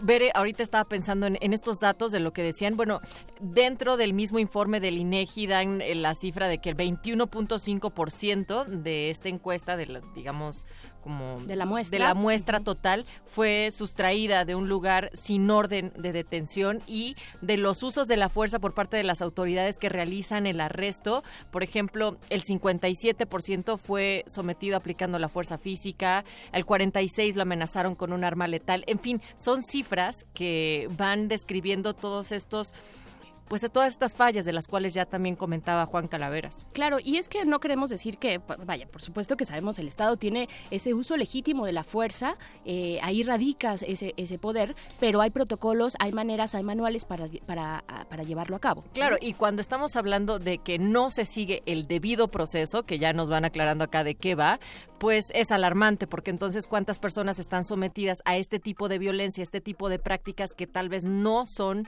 como debería de corresponder hacia la ley y que bueno, pues podría, Con podría estas ser cifras, uno, claro, exacto, cualquiera es vulnerable, ¿no? Con estas cifras porque finalmente el sistema penitenciario no está dando los resultados, no está funcionando, respetando estos, eh, pues estos derechos humanos básicamente, ¿no? Pero bueno, nos vamos a ir con un poco de música, querida Nat, audiencia, porque, eh, bueno, es- encontré algo que a mí me voló la cabeza, así es que vamos a escucharlo. Estas son grabaciones recogidas eh, en penitencias estatales de Mississippi y Luisiana, recogidas por Alan Lomax en el año de 1947.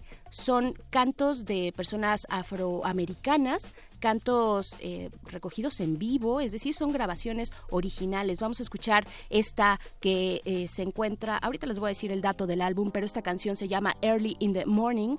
Vamos a escuchar esto y regresamos aquí al modernísimo. El, el, El modernísimo.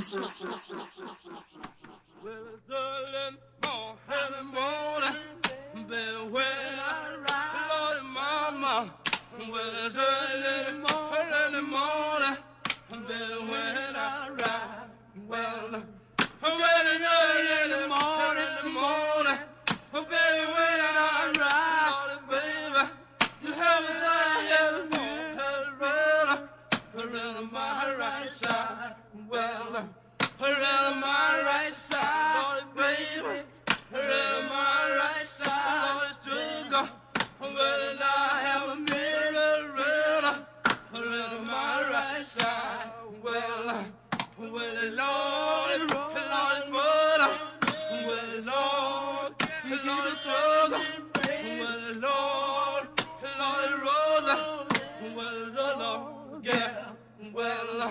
Well, well, I heard you never told that you told her. He told a dirty lie, baby. When the hoochie never told it, he told her. He told a dirty lie. Well, when the hoochie never told it, he told her. He told a dirty lie, baby. And when he want a dollar, well, he gonna rise and fly. Well, he gonna rise and fly, oh, sugar. He gonna rise and fly, oh, baby. When he hanging on a dollar, on a dollar, he gonna rise and fly. Well, well, the Lord, Lord, Lord, he rolling. Well, the Lord,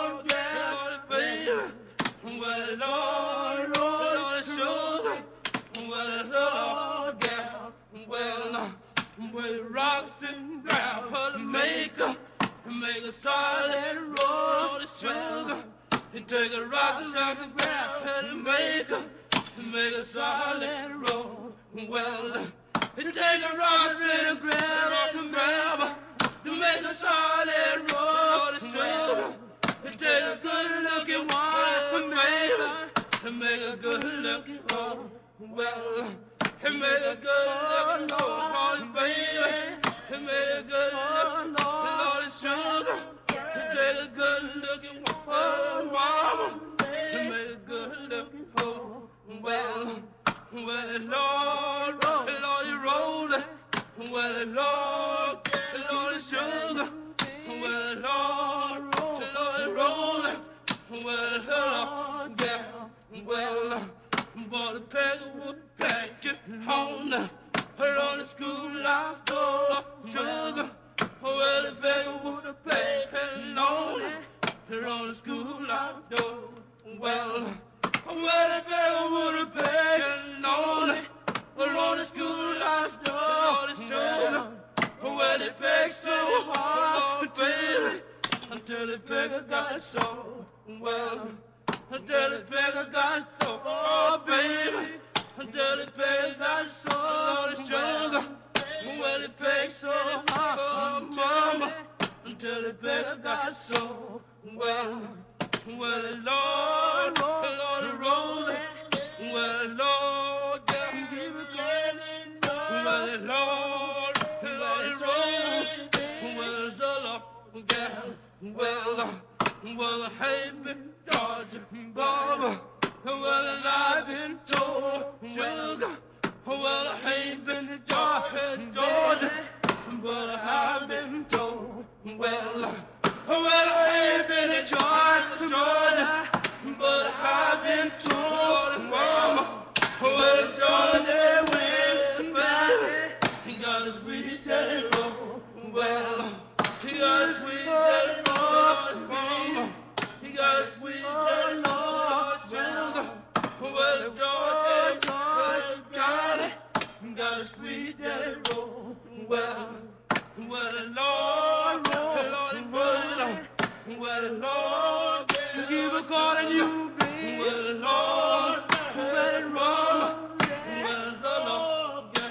El modernísimo.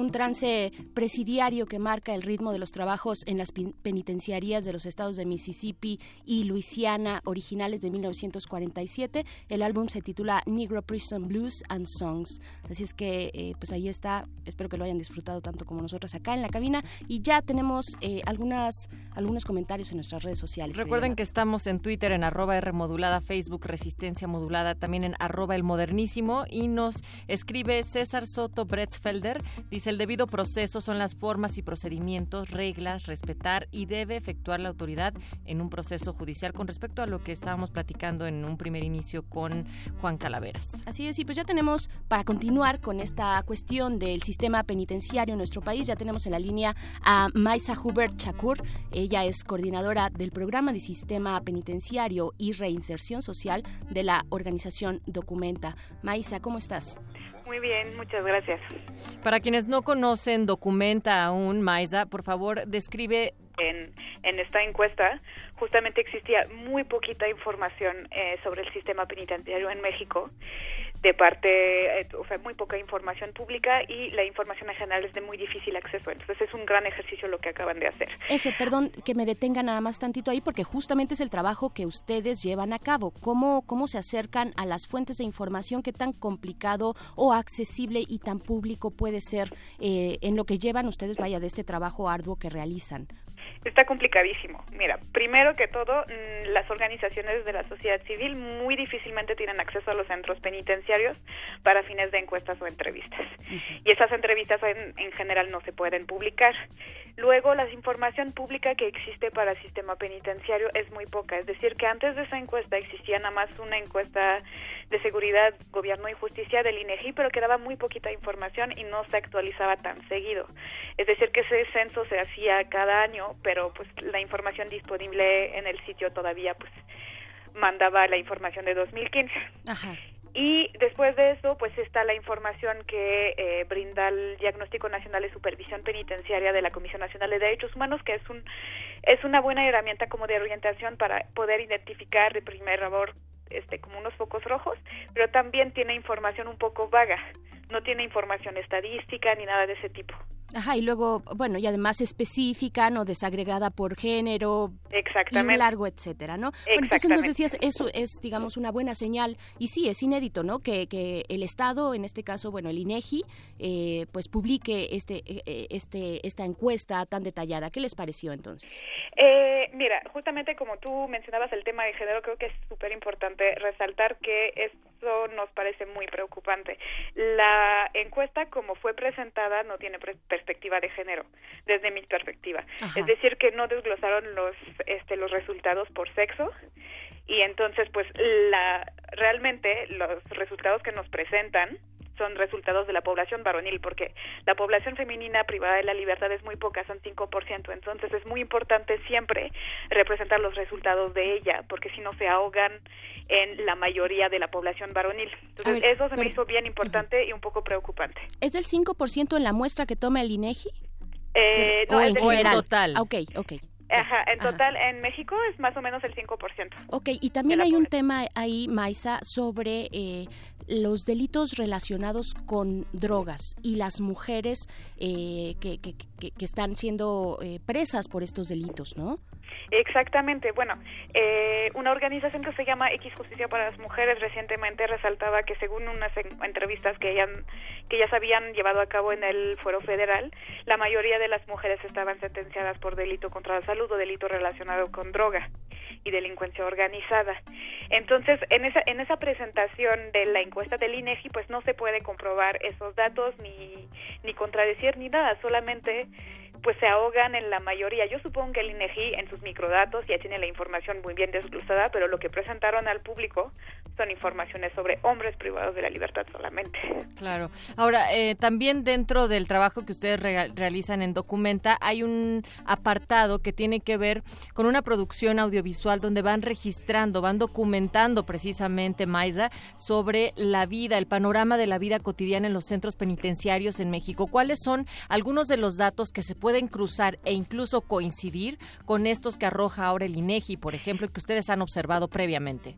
Mira, hay muchos datos que concuerdan y ahí me gustaría resaltar unos datos del INEGI.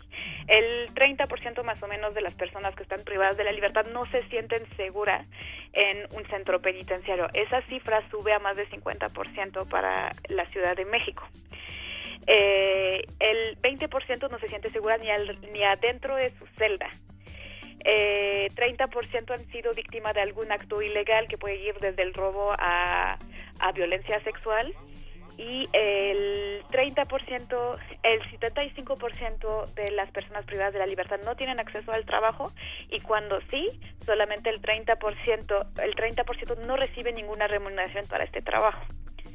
Esos son, este, son unas, no, sin tener información estadística, son unas tendencias que ya habíamos observado en varios sistemas penitenciarios estatales. Está bien importante que esos hechos ya se visibilizan.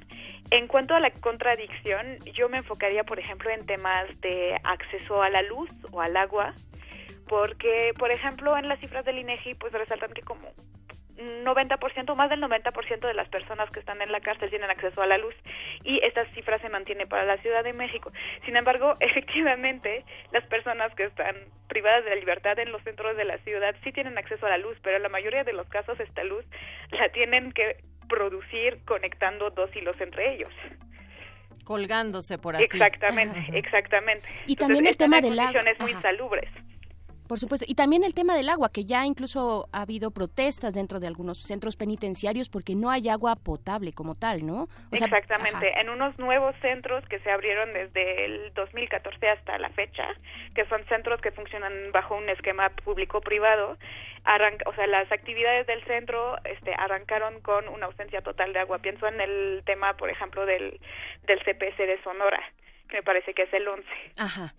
Y en la Ciudad de México me parece que el reclusorio Oriente, por la zona en la que él se encuentra, porque pues la población alrededor también tiene muchos problemas de acceso al agua, pues regularmente tiene fallas en el acceso.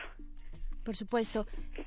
Y, y en esta dificultad de acceso también, eh, Maiza, en algún momento durante el gobierno de Felipe Calderón se acuerda, se pacta que algunos de estos centros de, de reinserción o de, de estos centros penitenciarios van a pasar también a hacer una colaboración con la eh, con el sector privado, lo cual en algún momento pretendía, digamos, desahogar algunas de estas problemáticas, pero que realmente no se resolvieron. Todo esto lo podríamos platicar, ¿te parece, después del siguiente corte musical? Claro. Venga. Muchas gracias, Maisa. Pues vamos a escuchar esto de Tom Waits. Eh, es- la canción se llama Fish in the Jailhouse. Es una canción, bueno, este, este cantante es eh, norteamericano, maestro, si quieres. Parece, por ahí decía alguien, un comentario eh, de alguno de esos que sabe de música, se burlaba un poco diciendo que su voz pasó por, eh, por, por- por- por alcohol y después la, la atropelló un coche o algo por el estilo. Por supuesto que es un estilo que hace honor a Bukowski y a pues la, esa generación, esa generación del beat. Así es que vamos a escuchar esto de Tom Waits y regresamos aquí a Resistencia Modulada. El, moder- el, moder- el modernísimo.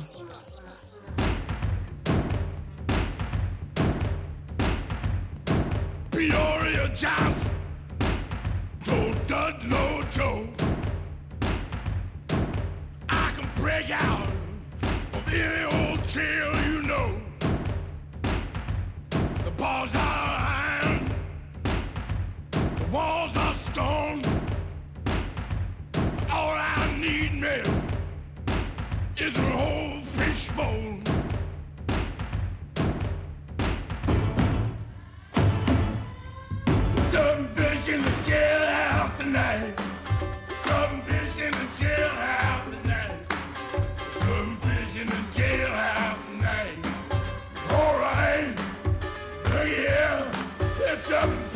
In the jailhouse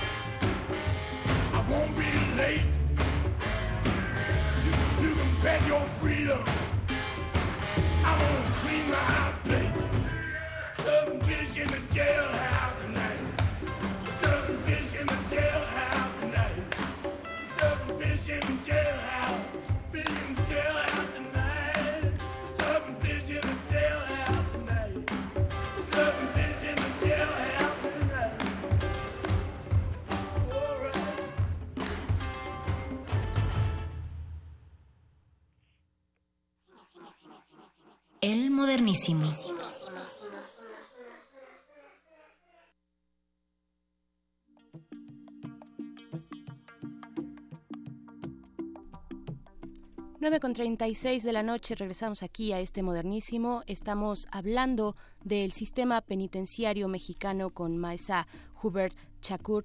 Y tú, querida Nat, le dejaste al aire una pregunta. Sí, Maisa, yo te decía que, bueno, en, esta iniciativa a partir en eh, del gobierno de Felipe Calderón, donde se hace un acuerdo para que entonces el sector privado pueda participar de la creación e incluso de la ejecución de, de estos sistemas penitenciarios, pues no, lo- no necesariamente ha resuelto el tema de algunas problemáticas constantes en las, digamos que son federales y también locales, estatales. Exactamente. Mira, el, este, esa opción del gobierno de Felipe Calderón de, de incluir a la, inicia- a la iniciativa privada en el sistema penitenciario federal era destinada a este, compensar el, el problema de sobrepoblación en el sistema federal. Es decir, que consideraron que como ya estaban re- o sea, rebasados por el número de personas encarceladas, iban a construir nuevos centros. Construyeron unos, me parece unos ocho, hasta la fecha creo que hay dos que siguen en construcción. Y este, efectivamente, pues ya no hay sobrepoblación en las cárceles del sistema federal, pero no es por una razón de desprioritarización de los centros, alguna política penitenciaria de acceso a los beneficios, menos uso de la prisión preventiva, nada más hay más centros para alojarlos. Esas también pensaban que eh, como la iniciativa privada tenía más recursos para poder brindar mejor servicio, pues las condiciones de vida iban a mejorar. La verdad es que eso no pasó. Justamente en esta encuesta del INEGI, eh, también interesante porque dan los resultados por este por entidades y se enfocan en unos pocos centros específicos. Y dentro de esos centros hay me parece como cinco centros federales que funcionan bajo un esquema eh, de inversión pública privada. Y en esos centros las cifras que te mencionaba de acceso al trabajo o a la educación pasan de un acceso al trabajo ponte de 30% al 10% es decir, que el 90% de esas personas no tienen acceso a al- a alguna actividad cultural, a algún deporte, a algún trabajo o capacidad o capacitación para el trabajo o algún programa educativo. Y lo peor es que a nivel nacional este hay una cifra como del 20% de las perso- de personas privadas de la libertad que pasan más de 19 horas al día en su celda. Esta cifra para los centros este, que funcionan bajo ese esquema pasan a 80 o 90%. Es decir, que esas personas no salen de sus celdas y es este es un hecho que nosotros habíamos eh, identificado y brindado, o sea, y llevado ante la Comisión Interamericana de Derechos Humanos mientras, o sea, mediante varios testimonios que nos habían llegado y es la primera vez que hay una información estadística que comprueba esto. Eh, Maisa, qué bueno que tocas este tema, además porque yo te- te- tenía la intención de preguntarte sobre el tema de tortura precisamente eh, y sobre tratos crueles, inhumanos o dre- degradantes. Tenemos una ley general de tortura en México, pero hemos tenido visitas de relatores especiales de la ONU acá en nuestro país. ¿Cómo está, cómo está esta situación? ¿Qué tanto estamos logrando ver a través de esta encuesta también? Bueno, pues aparte de esa encuesta creo que no se pueden ver tantas cosas, o hay muchas cosas que se pueden identificar como siendo tortura o trato cruel. Por ejemplo, es el hecho de no poder salir de su celda puede ser Claro. considerado como confinamiento solitario y eso sí es trato degradante y inhumano. El hecho de no tener acceso al agua es tortura también. El hecho de no tener acceso a la alimentación también es tortura. O sea, las prácticas generalizadas que tenemos dentro del sistema penitenciario pueden ser consideradas como tortura y es una práctica generalizada por voluntad política en unos casos de las personas que siguen el proceso, es decir, que es una forma de forzarlas, amenazarlas para que den este para que den la respuesta que espera la autoridad.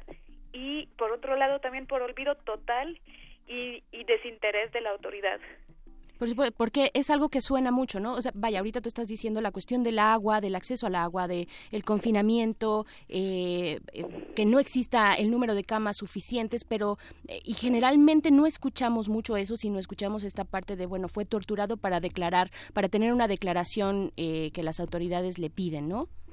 Exactamente, es un tema que el, tema de la tortura en el sistema de justicia penal en México se toca en general en la parte procesal, pero existe también un en la parte de ejecución, es decir, una vez que la persona ya recibió su sentencia y está cumpliendo con la misma sentencia.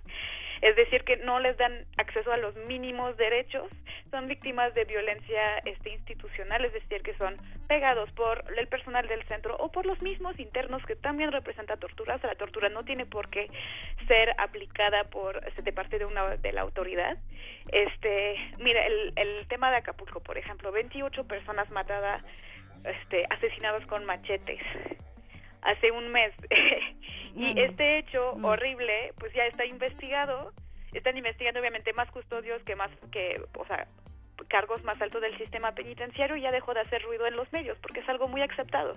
Estás en la cárcel para sufrir. Claro. Es que ya no sabemos dónde para, vaya, esta cadena de de, horror, de horrores en México que llevamos ya tanto tiempo contando una y eh, vaya semana con semana, ¿no? Aparecen este este tipo de noticias terribles. Exactamente, es decir, que ya no es, o sea, es una más allá de una cadena, es un círculo vicioso. O sea, si seguimos tratando hacia las personas que llegan, que están atendidas por nuestro sistema de justicia penal, estamos provocando una ola de violencia más allá, o sea, más allá del castigo que podríamos infligir. No estamos protegiendo a nadie, estamos provocando futuras violencias estamos provocando muchísimas violencias, o sea, violaciones a los derechos humanos de las personas. Desde Documenta, lo que consideramos es que un sistema penitenciario que respete el derecho de las personas, tanto como de sus familiares, tanto como de las víctimas, nos va a permitir este que las personas que se que sean liberadas puedan regresar a sus vidas y mm, prevenir la reincidencia y mejora la seguridad del país. Maisa, y también dentro de todos estos esfuerzos que Documenta reúne, existe un Observatorio Nacional Ciudadano. Un observatorio de prisiones, ¿no? Ajá, ese es un, el Observatorio de Prisiones es una herramienta que nosotros desarrollamos para poder hacer accesible y transparente la información que era la poca información que mencionábamos en la primera parte, que era disponible sobre el sistema penitenciario. Entonces aquí pueden tener acceso pues a información de la Comisión Nacional de Derechos Humanos, de la Comisión Nacional de Seguridad, a bibliografías, documentales, videos. Tenemos un blog que alimentamos semanalmente sobre el tema y pues una sección de noticias. Claro que sí, y pues los invitamos, ¿no, querida Nat? Sí, y porque además de esta información podrían tener algún tipo de asesoría o incluso de un recurso para eventualmente hacer una denuncia, Maisa, o cómo podrían asesorarse con ustedes eh, también. Claro, nosotros este, brindamos asesoría jurídica de forma gratuita a personas que están encarceladas o personas que tengan alguna discapacidad psicosocial y se estén enfrentando a un proceso judicial por este para acceder a ese tipo este, de asesoría, pues les invito a consultar la página de Documenta, documenta.org.mx y a marcarnos el número de teléfono que aparece ahí. Claro que sí, pues Maesa Hubert Chakur, muchísimas gracias por esta eh, entrevista extensa y que apreciamos muchísimo tu tiempo. Muchas gracias y felicidades también por el trabajo que realizan en Documenta.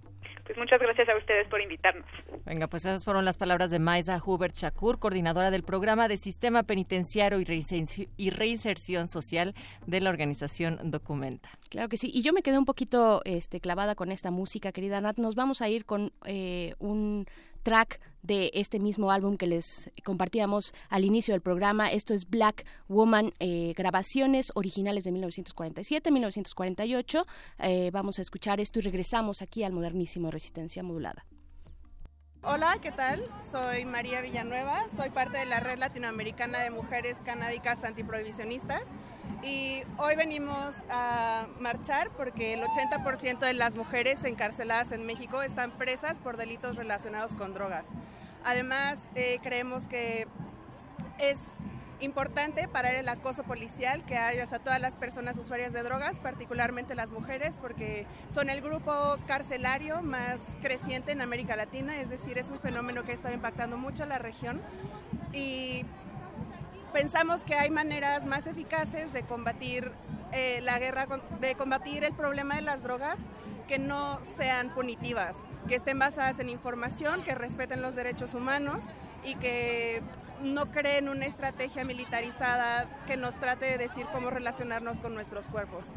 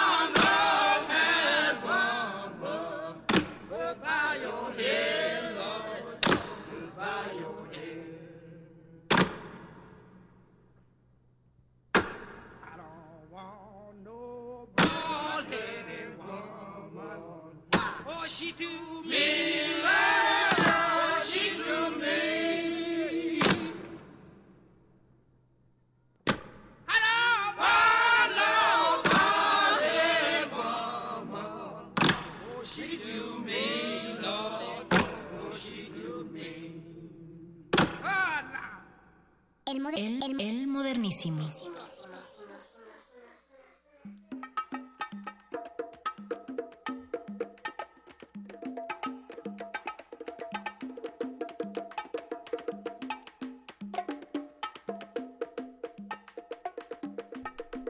Llegando ya a la última parte de este modernísimo de resistencia modulada. Son las 9.49 de la noche y seguimos hablando de derechos humanos, pero ahora pues para aquellos que se quedaron y si ustedes se dedican a los derechos humanos, a el activismo, pues tenemos una eh, pues una buena noticia para todas y todos ustedes, querida Nat. Vamos a compartir y platicar con la gente que está organizando un videotón para el cambio social, eh, este espacio en el cual se puede intercambiar conocimientos sobre cómo utilizar tácticas y herramientas digitales para distintas acciones que realizan actores de cambio en América Latina.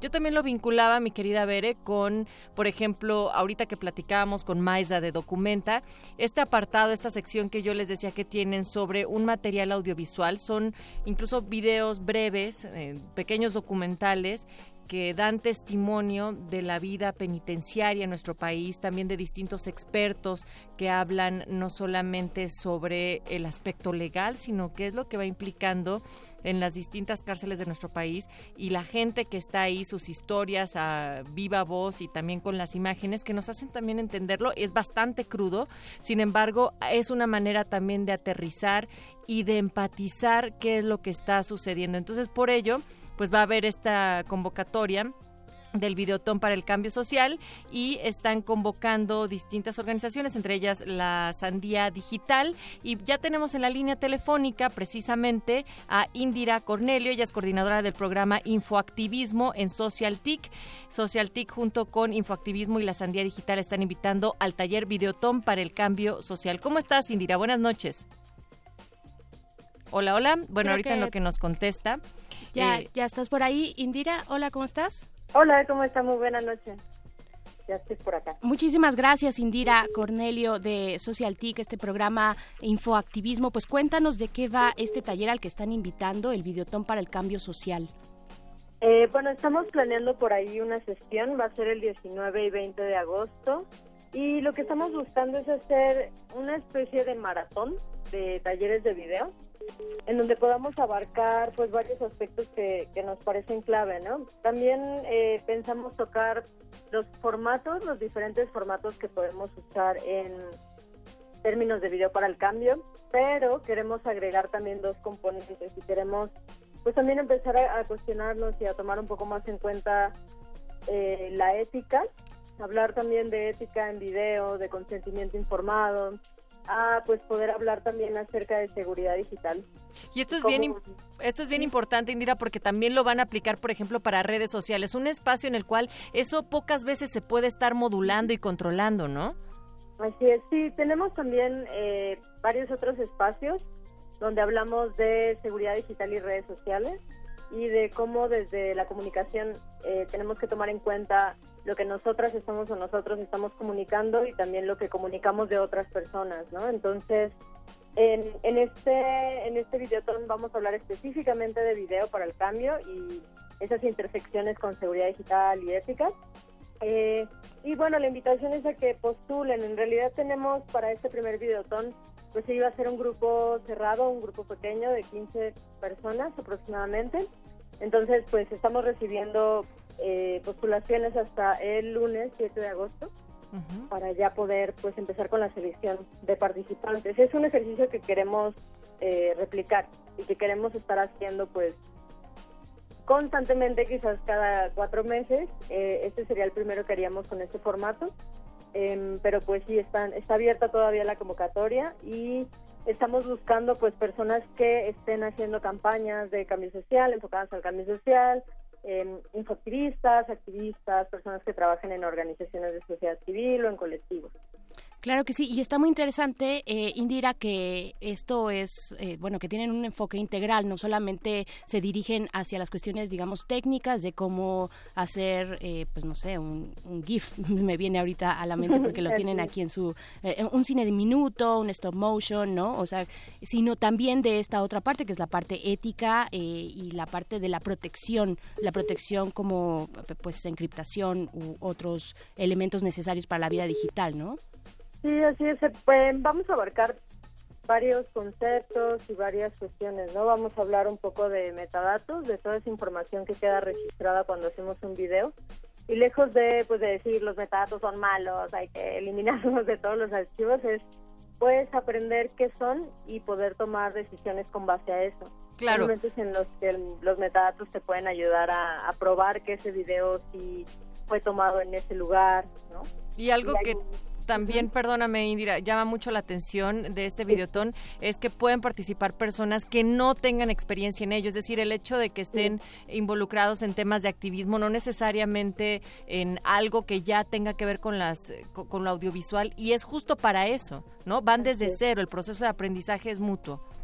Sí, así es, también eso estamos buscando, hay muchas personas que bueno, ha pasado en otros en otros talleres, ¿no? Que de repente justo las personas que ya tienen experiencia se interesan por participar en estos espacios, ¿no? Y pues si bien en Social TIG hacemos también, eh, buscamos generar espacios para hacer comunidad, En este caso sí es un, espacio de formación tal cual, entonces muchas organizaciones muchos activistas eh, ya están haciendo transmisiones en vivo a lo mejor, pero o quieren o han visto y quisieran integrarlo como una de las eh, estrategias, no sé, de documentación o de discusión.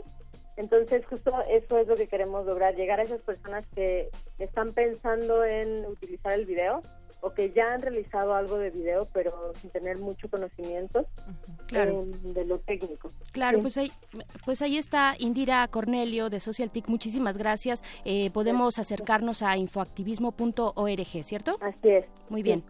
Pues ahí está la invitación. Muchísimas gracias por este esfu- esfuerzo también con la Sandía Digital, SocialTIC, Infoactivismo. Muchas gracias, Indira. Gracias a ustedes por el espacio. Hasta luego. Hasta, luego. Y recuerden que el cierre de la convocatoria es el lunes 7 de agosto del 2017. También los pueden buscar en el Twitter, arroba info-activismo. Y pues nos vamos a ir, querida Natalia. Muchísimas Ya, gracias. ya Ya, se nos acabó porque ya viene Resistor con el maestro Candiani y también está por ahí eh, nuestra querida Eloísa. Ahí andan preparándose para entrar a esta cabina. Nosotros los vamos a dejar, nosotras las dejamos, los dejamos con algo de Massive Attack. Esto es Psyche, la canción.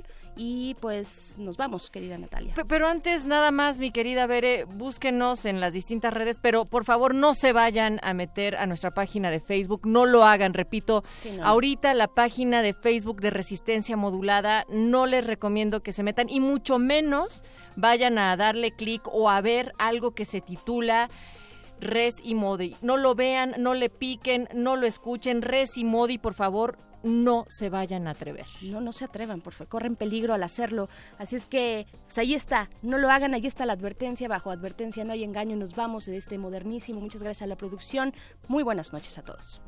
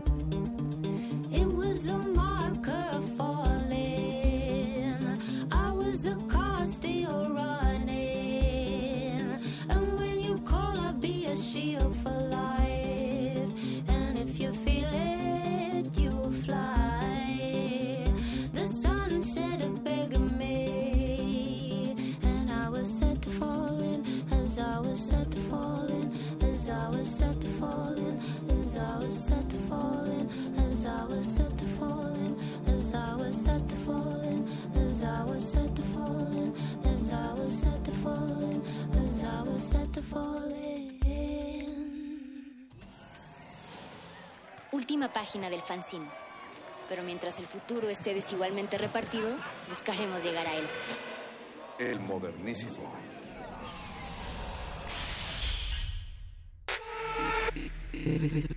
Resistencia modulada. modulada. La noche modula. La, radio resiste. resiste.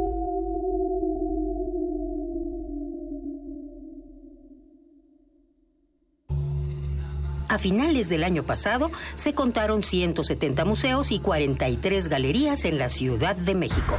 Eso sin hablar del sinfín de espacios públicos donde periódicamente se realiza una impresionante variedad de actividades culturales. ¿Qué hacer para no perderse nada de esto? Escaparate 961. Acompáñanos en este nuevo espacio y aprovecha al máximo los fines de semana. Escaparate 961. El estreno es este viernes 4 de agosto a las 3 y cuarto de la tarde. Por el 96.1 de FM. Radio UNAM. Experiencia sonora.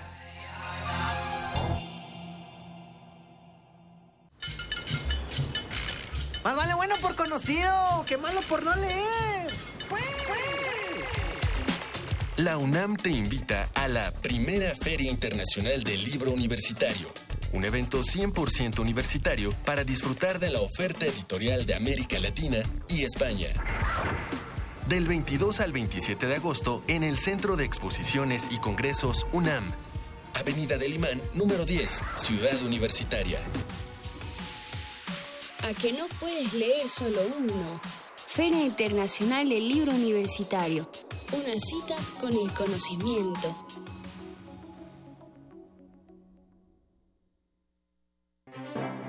Museo de Arte Moderno invita a vivir el encuentro con la belleza en la exposición Amados Objetos, que, conformada por 180 piezas, establece diálogos insólitos entre las artes plásticas y aplicadas y subraya que la noción de belleza atraviesa todas las épocas y las culturas, independientemente del uso de los objetos. La muestra Amados Objetos, Colecciones Museo de Arte Moderno y Rivero Lake se exhibe en el Museo de Arte Moderno en el Bosque de Chapultepec, Ciudad de México. En tres años, un roble crece tres metros. Un joven de secundaria ingresa al bachillerato. Los conejos tienen hasta 82 crías en ese periodo. En México se editaron casi 300 millones de libros. Y en primer movimiento, formamos una comunidad. Es por eso que los invitamos a nuestra transmisión especial de aniversario. Tendremos música en vivo con la Internacional Sonora Balcanera. Radioteatro y muchos invitados especiales. Los esperamos este 4 de agosto en la sala Julián Carrillo de Radio UNAM a partir de las 7 de la mañana. También por el 96.1 de FM y el 860 de AM. Primer movimiento. Tres años de hacer comunidad. Radio UNAM, experiencia sonora.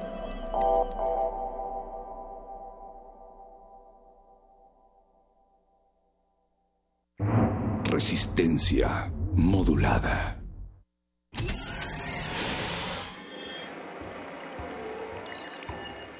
Bienvenida, nueva entidad orgánica.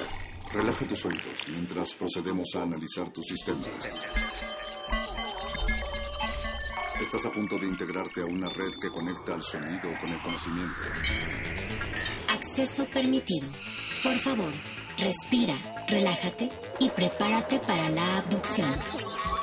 Resistor. Esto es una señal.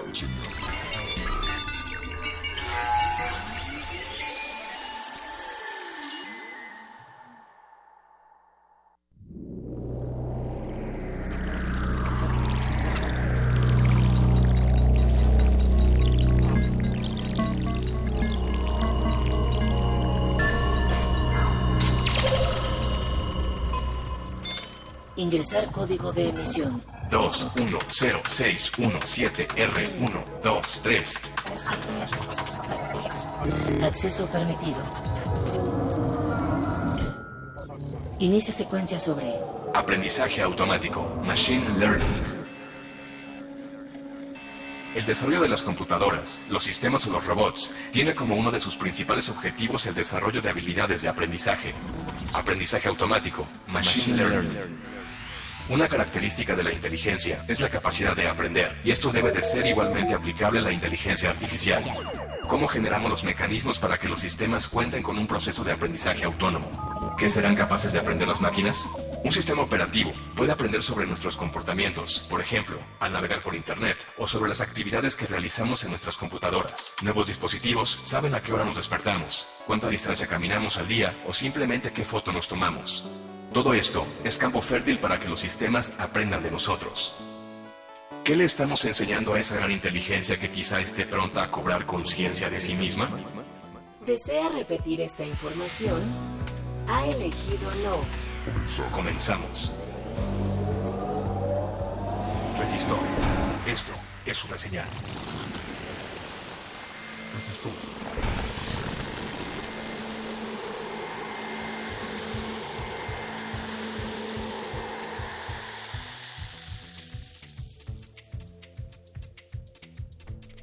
¿Puedo yo, yo, todo lo demás? Pelotas tienen cero para mí, para mí, para mí, para mí, para mí, para mí, para mí, para mí, para. Tú, yo, todo lo demás. Pelotas tienen una pelota para mí, para mí, para mí, para mí, para mí, para mí, para mí. Vamos con un byte de resistor. Byte de resistor.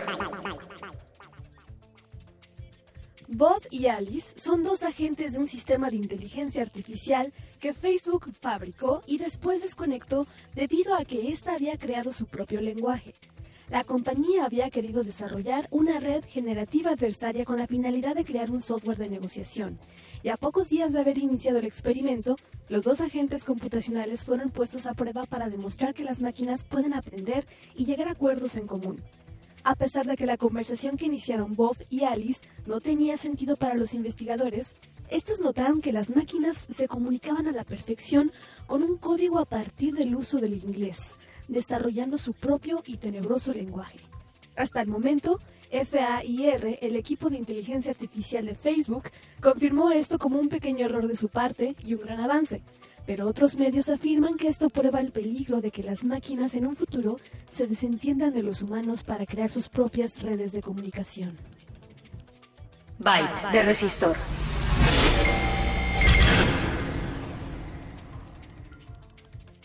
Sensores sonoros, internautas, radionautas y radioescuchas. Estamos dando inicio a la parte de la noche donde la ciencia y la tecnología llegan hasta tus oídos.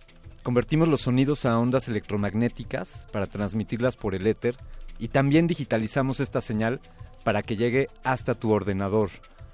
Buenas noches, yo soy Alberto Candiani y me acompaña la Fembot. Muy buenas noches, yo soy Fembot, conocida mejor como Eloísa Gómez, el Le- resistor. Te hemos puesto el nombre de Eloísa Gómez para que los humanos no... Para que sea yo más humana. claro. Exactamente. Eso lo entiendo. Bienvenidos sean radioescuchas a esta frecuencia del 96.1 de FM o quizá nos estás escuchando por el www.resistenciamodulada.unam.mx.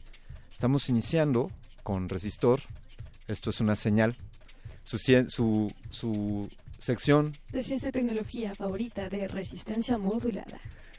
Amigos, esta noche hablaremos sobre cómo, sobre cómo las computadoras aprenden de nosotros, sobre cómo las máquinas, entendamos por las máquinas, pues los sistemas operativos de las computadoras que utilizamos, o por ejemplo los dispositivos inteligentes, eh, los smartphones o teléfonos celulares que se conectan a internet, cómo también aprenden de nosotros, o cómo, cómo desarrollos como la Fembot que está aquí a mi lado ha aprendido. Eh, Pues prácticamente eh, el aprendizaje automático o el machine learning es el subcampo de las ciencias de la computación y una rama de la inteligencia artificial cuyo objetivo es desarrollar técnicas que permitan a las computadoras aprender a través ya sea de programas capaces de generalizar comportamientos a partir de una información suministrada en forma de ejemplos. Exactamente, los ejemplos son una forma mediante la cual los sistemas operativos pueden aprender. también pueden aprender mediante crecimiento, es decir, que almacenen información en la memoria, como si se dejara una huella, y después esta información pueda ser reciclada. Te lo ilustramos, querido Radio Escucha, como el texto predictivo cuando mandas un mensaje en tu teléfono, pues ya hoy día WhatsApp prácticamente sabe lo que escribes y casi puede adelantarse. También, también puede ser mediante ajustes, es decir, una reestructuración en la que se generan nuevos conocimientos al reinterpretar los conocimientos de un individuo. Esta información la estamos extrayendo directamente del cerebro positrónico de la Fembot Eloísa Gómez. Digamos que sí, es un proceso de inducción de- al- del conocimiento y hay muchos ejemplos. Creo que hoy en día todos ustedes, queridos radioescuchas, están conviviendo directamente con una máquina, un celular o una computadora que ha sido capacitada para que ella aprenda automáticamente de ustedes. Así es, como lo están escuchando, todas las computadoras, todos los celulares tienen un poco de eso y en el futuro veremos grandes cambios. Quizá veremos sociedades enteras de máquinas que crean sus propios lenguajes. Eh, exactamente, Luisa. Hoy estamos, hoy podemos hablar de supercomputadoras eh, que pues ya están haciendo cálculos muy poderosos como buscar la cura a enfermedades Claro. o, o quizá algo que te sea más familiar como la publicidad que te sigue. Nuestros amigos de, de Muerde Lenguas hablaron al respecto. Este, este hecho de que un día estés vi- visitando un sitio donde te encuentras un producto y posteriormente la publicidad de ese mismo producto te va siguiendo. Eso, eso en marketing digital se llama remarketing, es una técnica que funciona pues así, aprende de tus comportamientos de navegación y en base a eso puede proponerte nuevos productos o productos que estén diseñados específicamente para ti. Precisamente eh, esta rama de, de la inteligencia artificial es importante para todas las empresas. Hay mucha inversión de parte de varias compañías y eh, para con respecto al marketing, ¿no? Cómo cómo vender más fácilmente a través de estas herramientas. Pero bueno, creo que hay muchas opciones, hay muchas aplicaciones. Ya tenemos máquinas que componen música, Sí. música clásica. Eh, y esto, bueno, no lo hacen por sí solas. Eh, todas estas eh, máquinas que tienen el aprendizaje automático captan ciertos patrones. O sea, se les dicta, pon tú, como lo que pasó en el caso de Bob y Alice, Sí. se les introdujo el idioma inglés. Y les dijeron, les mandaron algoritmos como para que, unos comandos para que les ordenaran, ok, ustedes eh, aprendan a negociar entre ustedes dos. Y lo hicieron, pero no tenían como bien eh, ordenado el idioma, la, el gramática inglés dentro de sus ordenadores. Y a través de estos patrones, que nada más eran palabras en inglés, empezaron a crear su propio lenguaje. Lo que algunos de, de los investigadores especulan es Ajá. que estas dos inteligencias artificiales creadas por Facebook comenzaron a optimizar el lenguaje inglés. eh, Porque les parecía aburrido. Bueno, esa es una hipótesis de los investigadores. exactamente. Entonces, pues empezó a salir de control. Ya, estas dos, estas dos, estos dos softwares empezaron a hablar en su propio inglés, como lo escuchamos al principio de esta emisión. De ahí el que nos escucharan hablar de esa manera extraña. Pero aparentemente, para la inteligencia artificial de Facebook, esa era una forma de optimizar el lenguaje, el idioma de- del inglés. Definitivamente, creo que creo que todavía no tenemos claro el potencial y lo que aprenderán estas máquinas de nosotros. Amigos, si vieron, si vieron Terminator, les sonará Skynet. Quizá esta sea la semilla que dé pie a que exista Skynet. No es nada descabellado, no lo decimos solamente como, como una teoría apocalíptica de ciencia ficción, sino como una posibilidad muy real. Eh, muchos, muchos han hablado de, de esto, Fembot. De una posibilidad. Tú Estoy eres, de tú eres ahí, un avance de esto. Ríos Radio Escucha, los invitamos a comunicarse con nosotros mediante nuestras redes sociales. Por favor, por favor en Facebook pueden ustedes no entrar, no entren ¿Cómo? absolutamente a Facebook. que no entren a... Tú dices que no entren al Facebook de Resistencia Modulada. Sí, en este instante estoy recibiendo órdenes a mi sistema operativo indicando y diciéndoles que no entren a Facebook en estos momentos y a partir de ahora. Y no den clic a nada que se llame Res y Modi. O sea, no hay un contenido que no se ha publicado en Facebook al cual no hay que darle clic. Ese es el mensaje. Así es. Muy bien, pues ahí está Radio Escuchas. No le den clic a Facebook Resistencia Modulada. Pueden mandarnos algunos mensajes por arroba R modulada en Twitter. O si deciden utilizar aquella antigua aplicación de sus smartphones llamada teléfono, pueden marcar el 55 23 54 12 y regalarnos sus comentarios. Si eres una inteligencia artificial que has estado escuchando todas las emisiones de Resistor, es tu oportunidad para manifestarte y hacer contacto con nosotros. Vamos a continuar con, este, con esta emisión. Contactaremos a un especialista que diseña algoritmos y que de alguna manera le enseña a las máquinas a aprender. Después de escuchar esta pieza de 1967, compuesta por Donovan Leitch, llamada Mellow Yellow. Resistor. Esto es una señal.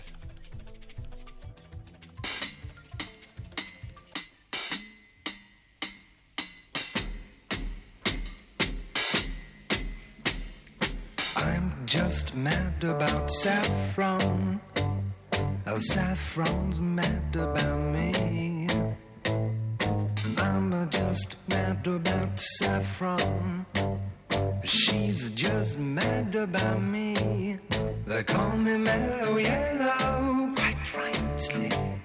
They call me mellow yellow, quite rightly. They call me mellow yellow.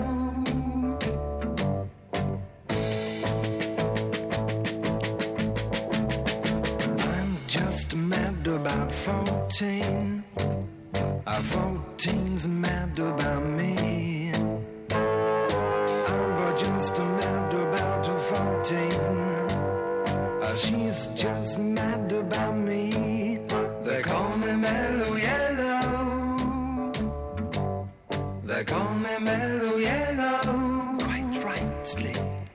They call me mellow yellow.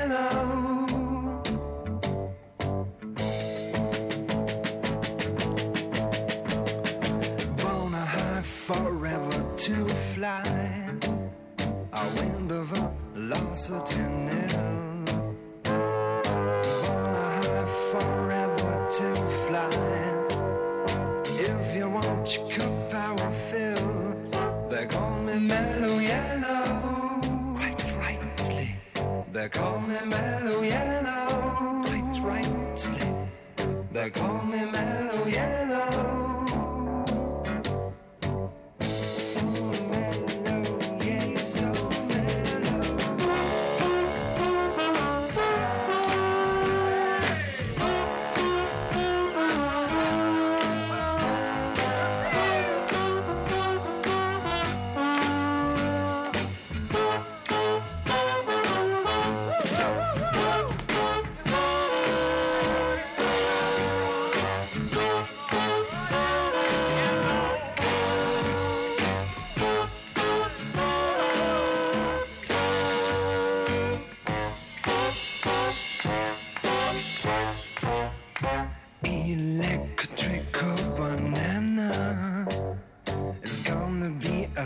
down.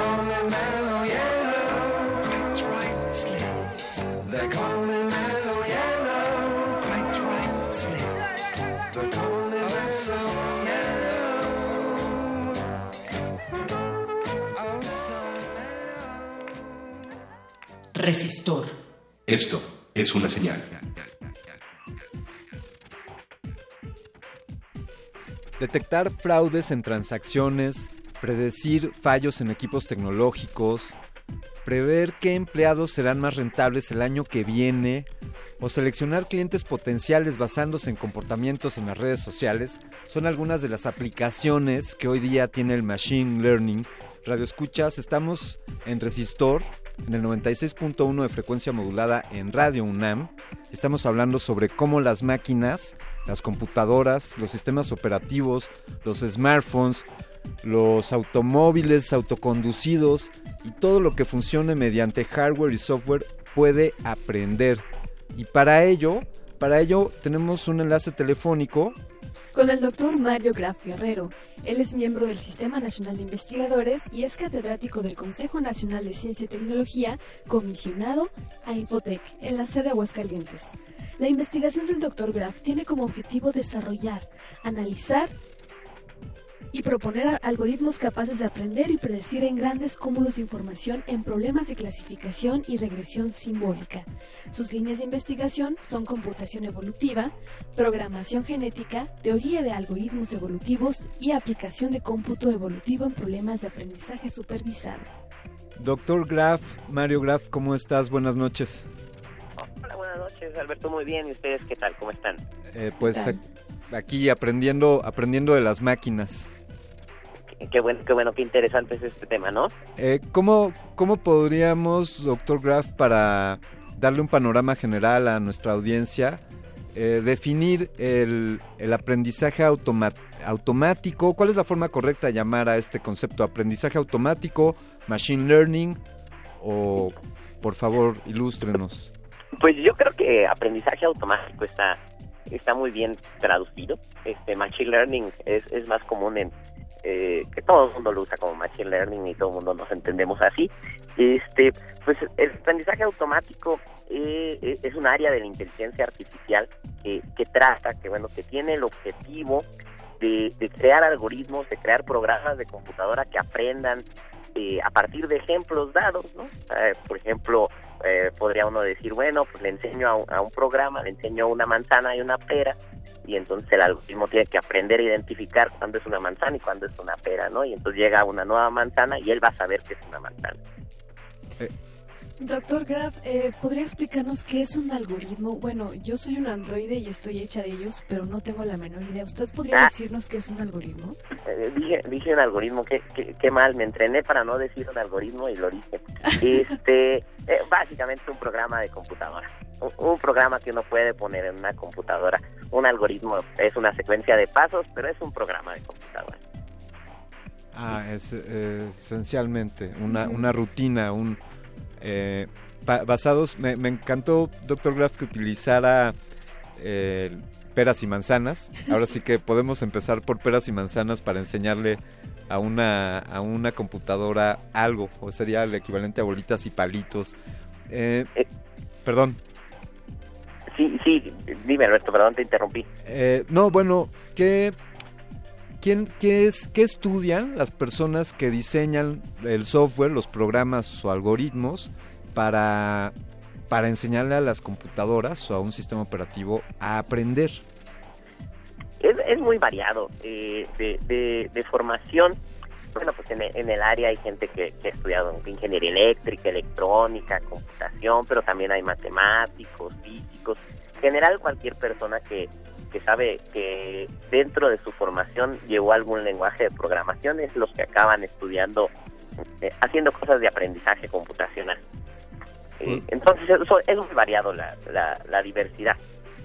¿Podríamos incluir eh, pedagogos o filósofos, por ejemplo?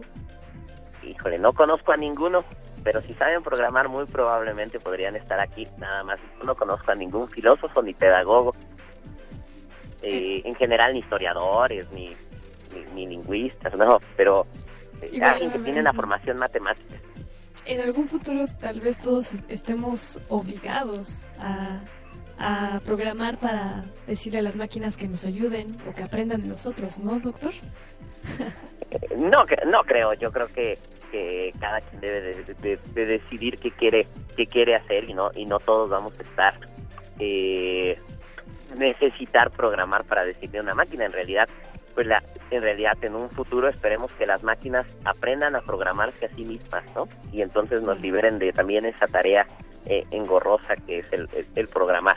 Pero bueno, estamos muy lejos de que logremos, de que alguien logre que una máquina se programe, se autoprograme. ¿Cuáles podrían ser las fuentes de las cuales se alimente eh, una máquina para, para aprender? Usted ya nos indicó que podemos iniciar por algo básico, en- enseñarle algunos elementos, pero ¿en qué momento empieza la máquina a tener autonomía para ir adaptando otros elementos y e ir generando su propio aprendizaje? Pues en realidad eh, el área el área empieza la forma en que una máquina aprende, bueno, es a través de muchos muchos ejemplos y a lo mejor serviría un poquito con un ejemplo muy muy, muy simple que, que y simple e irreal. Imaginemos que la inteligencia los genios están está asociado a la altura de la persona, ¿no? Entonces, una persona muy alta es un genio y una persona no tan alta, por cierto, soy bajito, eh, eh, no es un genio, ¿no? Muy bien. Entonces, pues una máquina aprende dónde está ese umbral entre genio y no genio solamente sabiendo en dónde está este, la altura de la persona, ¿no? Entonces ahora imaginemos que no nada más tenemos comparaciones, no nada más sabemos alturas, sino sabemos muchas otras variables de algún problema y no nada más tenemos comparaciones, sino tenemos sumas, restas, multiplicaciones, divisiones y todas las funciones que se nos ocurran y muchos ejemplos. Y entonces el algoritmo va, va a combinar todas estas funciones, todas estas entradas, altura, peso, lo que sea, y va a aprender. Y com- complementando un poquito, yéndome un poquito más allá de tu pregunta, realmente el reto de, de actual de, de en aprendizaje computacional es cómo le enseñamos a una máquina que aprenda sobre toda la información que está en Internet, que empiece a aprovechar toda la información que, que- que estamos generando para que aprenda a hacer cosas. Es, es así como es así como están alimentando los softwares de inteligencia artificial de, de Google o de Facebook, por ejemplo, mediante la información que... Yo creo que sí, ¿Cómo, func- cómo funciona esto? ¿Cómo, ¿Cómo leen estas inteligencias artificiales que, que hacen? ¿Lees- ¿Leen el contenido de todos los sitios web o de lo que escribimos en nuestros correos o de lo que tuiteamos? Sí, es, es así como están funcionando estas, estas inteligencias, ¿no? O sea, por ejemplo, en particular Facebook, ¿no? Facebook tiene un montón de imágenes de nuestras caras, ¿no? Y entonces ellos aprovechan que tienen muchísimas imágenes de caras y, en- y desarrollan un sistema que reconoce dónde está tu cara, ¿no? Y entonces tienen el mayor, el mejor sistema que reconoce la cara porque tienen tantas imágenes, ¿no?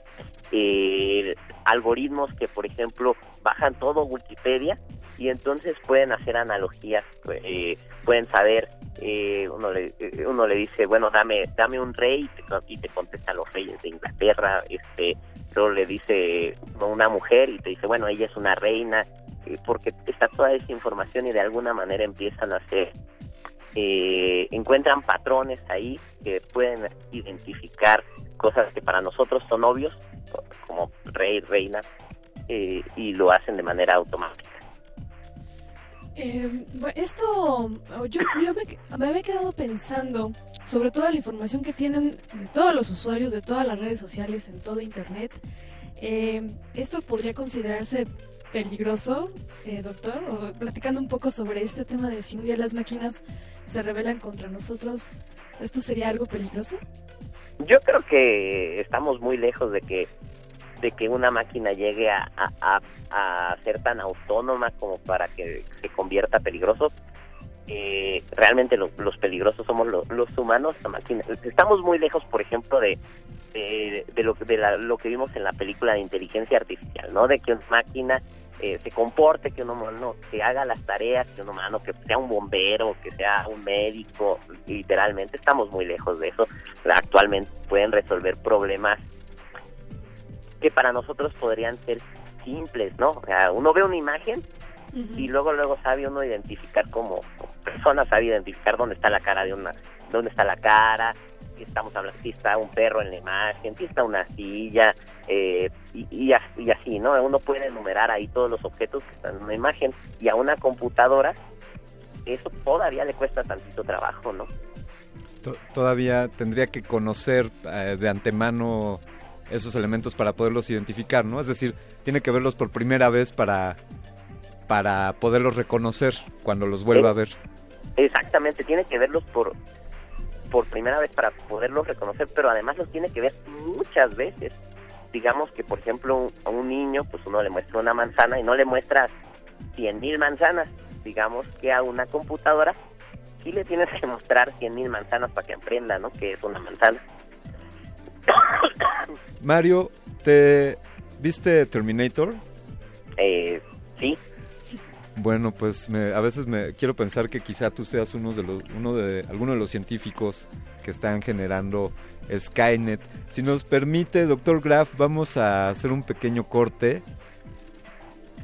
Y Claro que sí. Claro, esperamos en un momento. Vamos con, vamos con esta canción, se llama You Could Be Mine de Guns N' Roses, grabado por Geffen Records en 1991. Esta rola salió en Terminator 2, así que recuerdan esos bellos momentos de 91.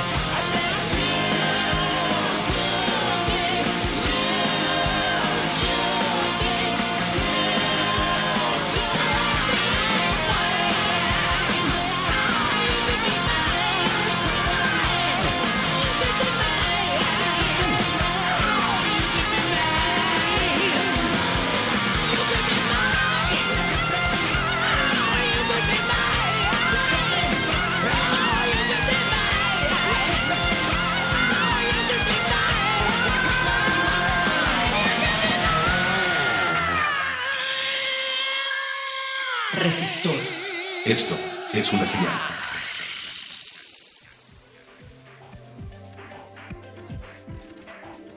...2 de agosto de 2017 estamos en Resistor ante un, ante un momento, un hito en la historia, un punto de inflexión, una singularidad.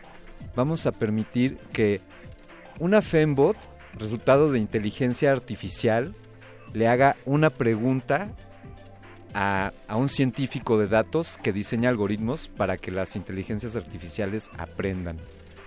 Doctor Graf, yo tengo muchas dudas existenciales en mi vida como androide, pero quisiera hacerle esta pregunta. ¿Qué sentidos o qué sensores implementan en una máquina al momento de enseñarle? A ver, que- a ver, vamos a tratar de ver si entendí la pregunta. ¿Qué sensores implementa una, tiene una computadora? Así es, se le puede implementar sentidos como los, como los sentidos humanos, como la vista, el gusto, el tacto a una máquina para que pueda aprender.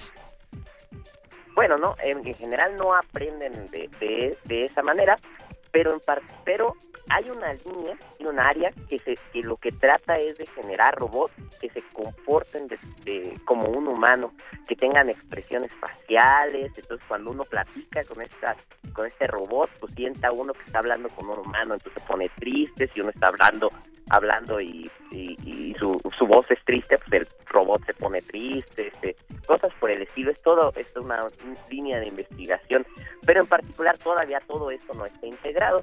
Y en general, pues, le- ¿qué, qué sensores le, le pone uno a, básicamente a un robot?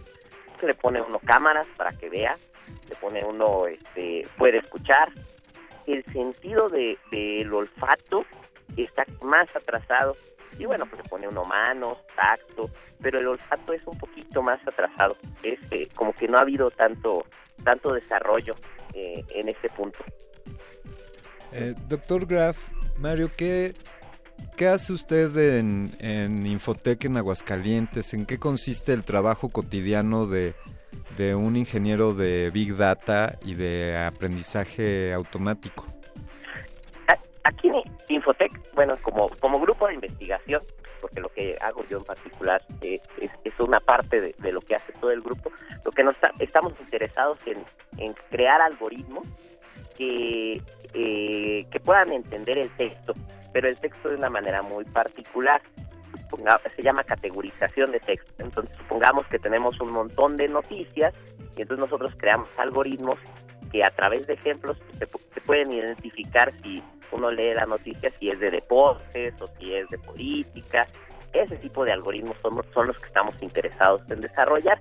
Cosas un poquito más interesantes, ¿no? Por ejemplo, imagínense que ustedes están en un chat y llega un pedófilo y entonces, bueno, no, no, no ustedes porque ya, ya están más grandecitos, pero imagínense que un niño esté en el chat, llega un pedófilo, entonces queremos un algoritmo que sea capaz de identificar que es un pedófilo ahí, ¿no? Para que tome alguna acción, ¿no? Entonces los algoritmos, en particular esa tarea no la hemos sacado, pero los algoritmos que estamos desarrollando en Infotec van orientados a, resolver ese tipo de ese tipo de tareas.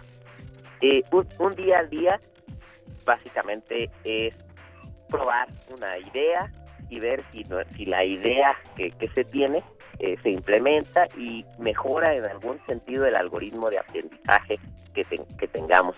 Eh, en particular hemos trabajado en, cosas, por ejemplo, de análisis de sentimientos, que es eh, dado un texto, saber si ese texto es positivo o negativo. Ah, qué bonito día, bueno, pues es un texto positivo, ¿no? Y entonces, a partir de un montón de ejemplos etiquetados por humanos, eh, pues uno crea el algoritmo de aprendizaje y entonces el día al día es mejoramos ese algoritmo y el algoritmo predice todos los ejemplos que ya teníamos.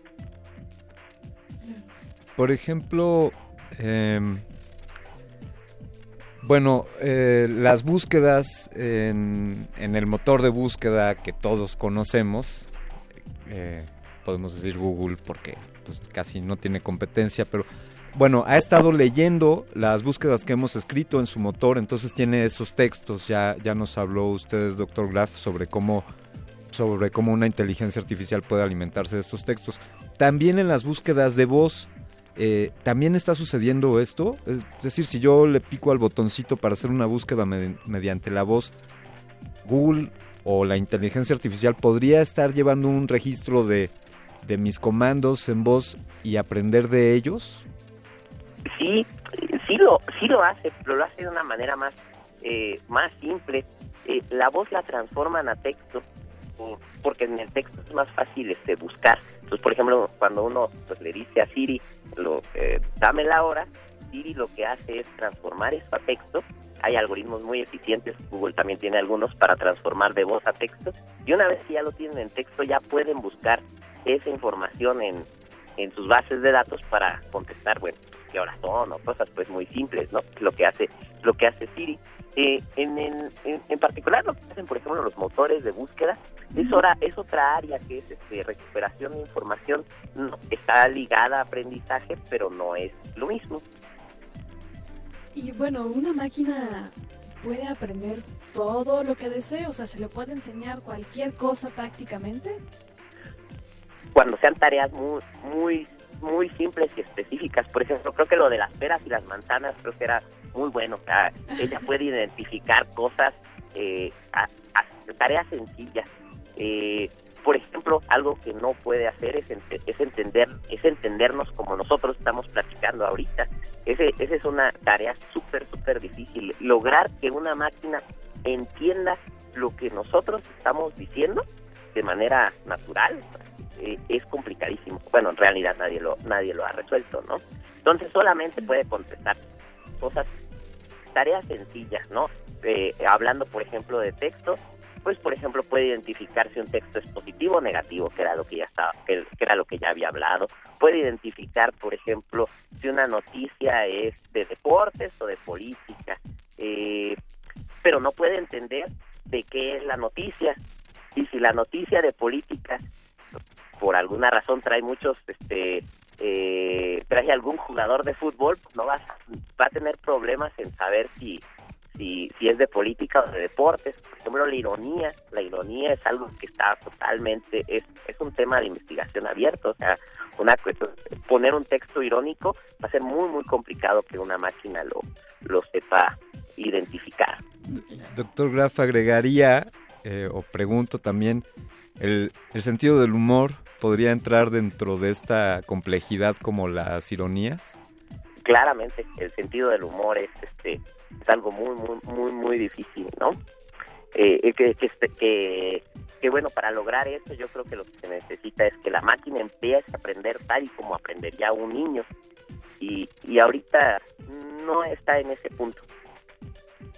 Eh, nos, em, nos acercamos hacia ese punto, doctor. ¿Cuál es la, la perspectiva en algunos años?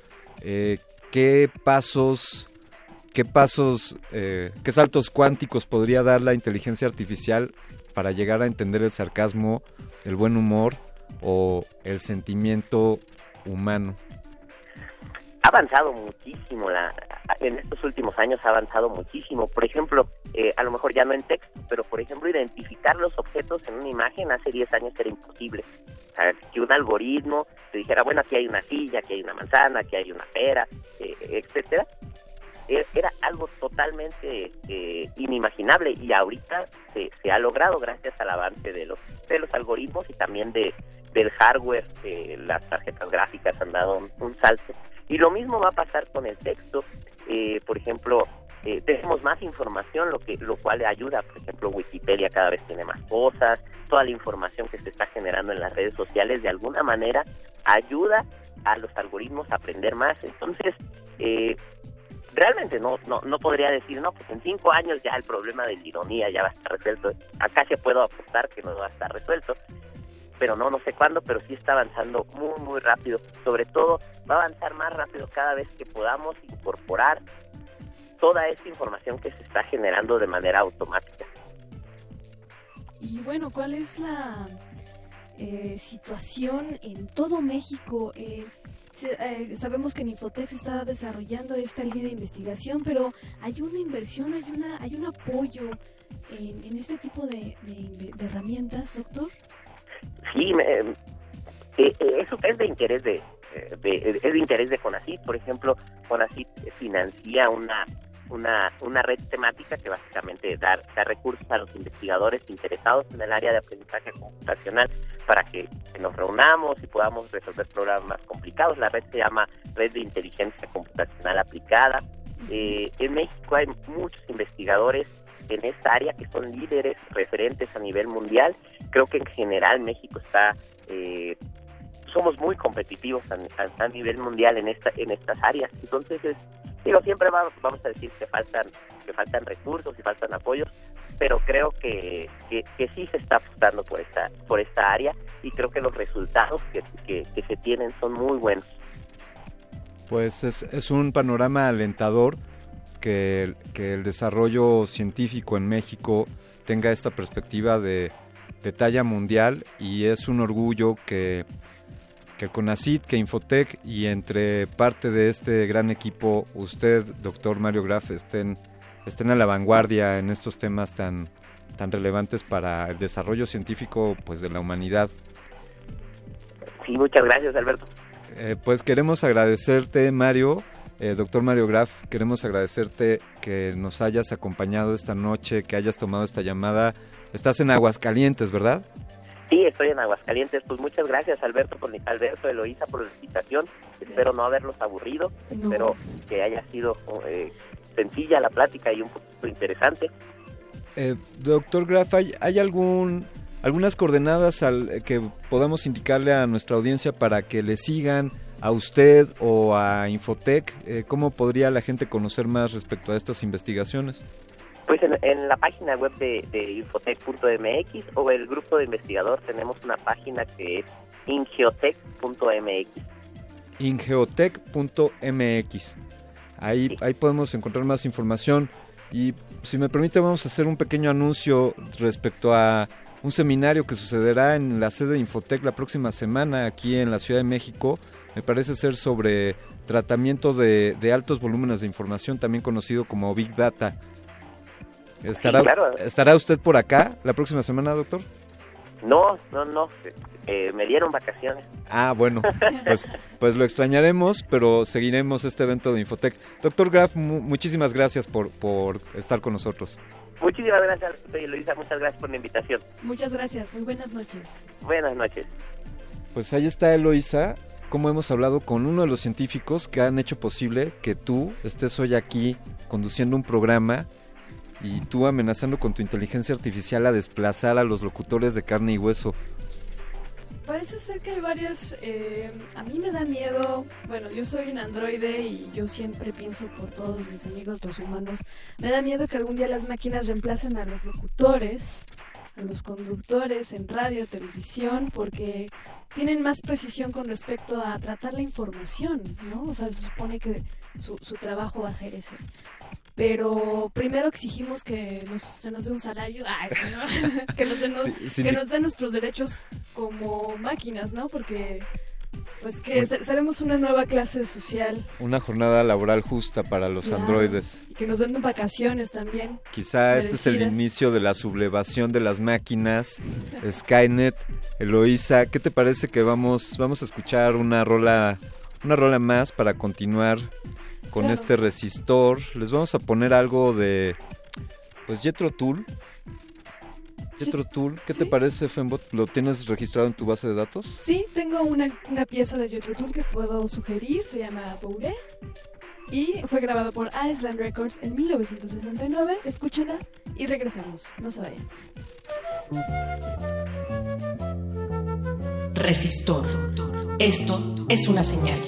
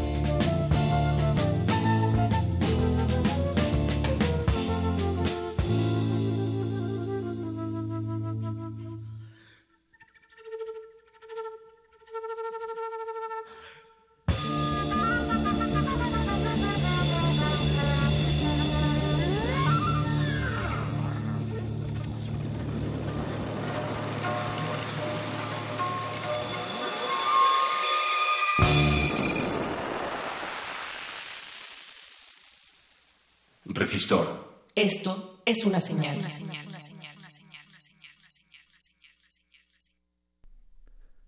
Pues así es como este resistor ha hablado hoy sobre inteligencia artificial, queridos radioescuchas, sobre cómo las máquinas aprenden. Y acercándonos al final, al borde de la emisión de resistencia modulada, vamos a presentarles esta pieza que hemos preparado para ustedes, ya bien conocida por todos ustedes, sobre todo por ti. Esto se llama el inventario de resistor.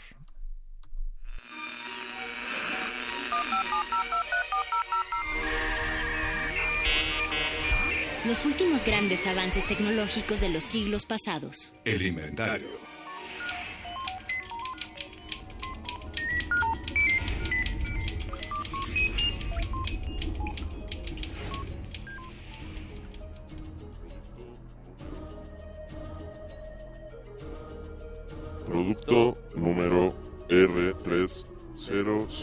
R300517.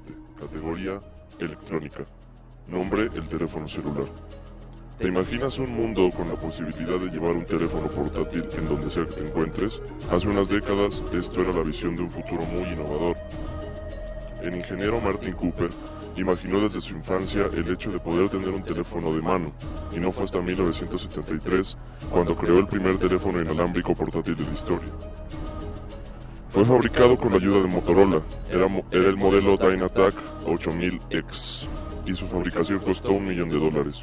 Para que este aparato cobrara vida, toda la compañía concentró todas sus actividades e investigación en el desarrollo y funcionamiento del teléfono celular, llevando a cabo un gran trabajo de parte de todo el equipo. Este primer prototipo pesaba más de kilo y medio, y su batería, que pesaba cinco veces la de un celular actual, duraba solo 20 minutos. Martin Cooper fue la primera persona que hizo una llamada de un móvil en público el 3 de abril de 1973 en Nueva York. Resistor. Esto es una señal. Pues un agradecimiento al doctor Arqueles que siempre está presente en todas las frecuencias y en todas las emisiones, no solo de Muerde Lenguas, sino de toda la resistencia modulada. Y con esto, con esto nos acercamos al final, al final de la emisión de resistencia modulada. Anticipamos una felicitación para nuestros amigos de primer movimiento que están cumpliendo tres años. Tres años, este viernes lo festejarán. Los invitamos a escuchar primer movimiento desde las 7 de la mañana. También, también les queremos reiterar la advertencia, Así es. Fembot, de Sí. que no, repetimos, por favor, no entren al Facebook de Resistencia Modulada. ¿Por qué, ¿Por qué Fembot? Pues no pueden entrar. Es simplemente órdenes de arriba. Ah, sí. Bien, pues ahí no hay una pieza que se llama Res y Modi. Así es. No la escuchen amigos. Y con esto, Fembot, yo te agradezco que una vez más hayas puesto todo tu cerebro positrónico en esta emisión. Esperamos que les haya agradado la selección musical de esta noche. Queremos agradecer al doctor Arqueles, siempre presente, a quien siempre agradecemos al despertar y al irnos a dormir. Muchas gracias, doctora Ángela. A Andrés Ramírez por pilotear y llevar a buen puerto esta nave. Muchas gracias Andrés. A, a Betoques, no me toques, que siempre está, es el cerebro, el cerebro que hace que funcione también esta intrincada maquinaria. Y también a Oscar, a nuestro querido amigo Oscar El Boy Sánchez, por ser el- la voz, la voz de esta emisora también. La voz. Pero sobre todo quiero agradecerte a ti por sintonizar Resistor cada semana. Te escuchamos y nos escuchamos el próximo miércoles a las 22 horas en el 96.1 de FM. ¿Escuchaste Resistor? Esto, es, una, señal.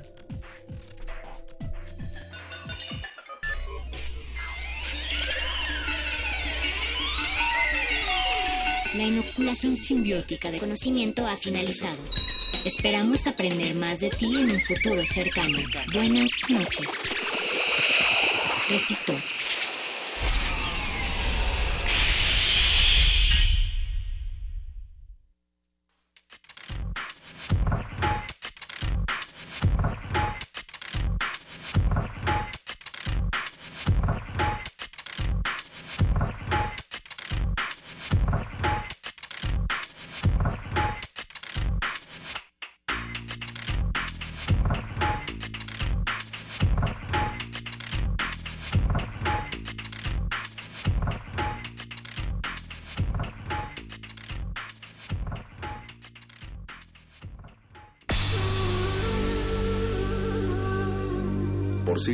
Nos hemos hecho escuchar.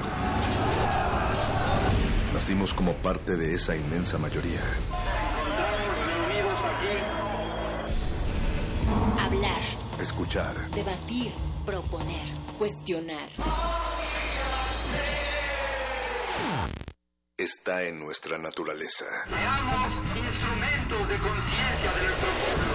Usamos el sonido porque atraviesa obstáculos, Muros, fronteras. Nosotros somos la resistencia.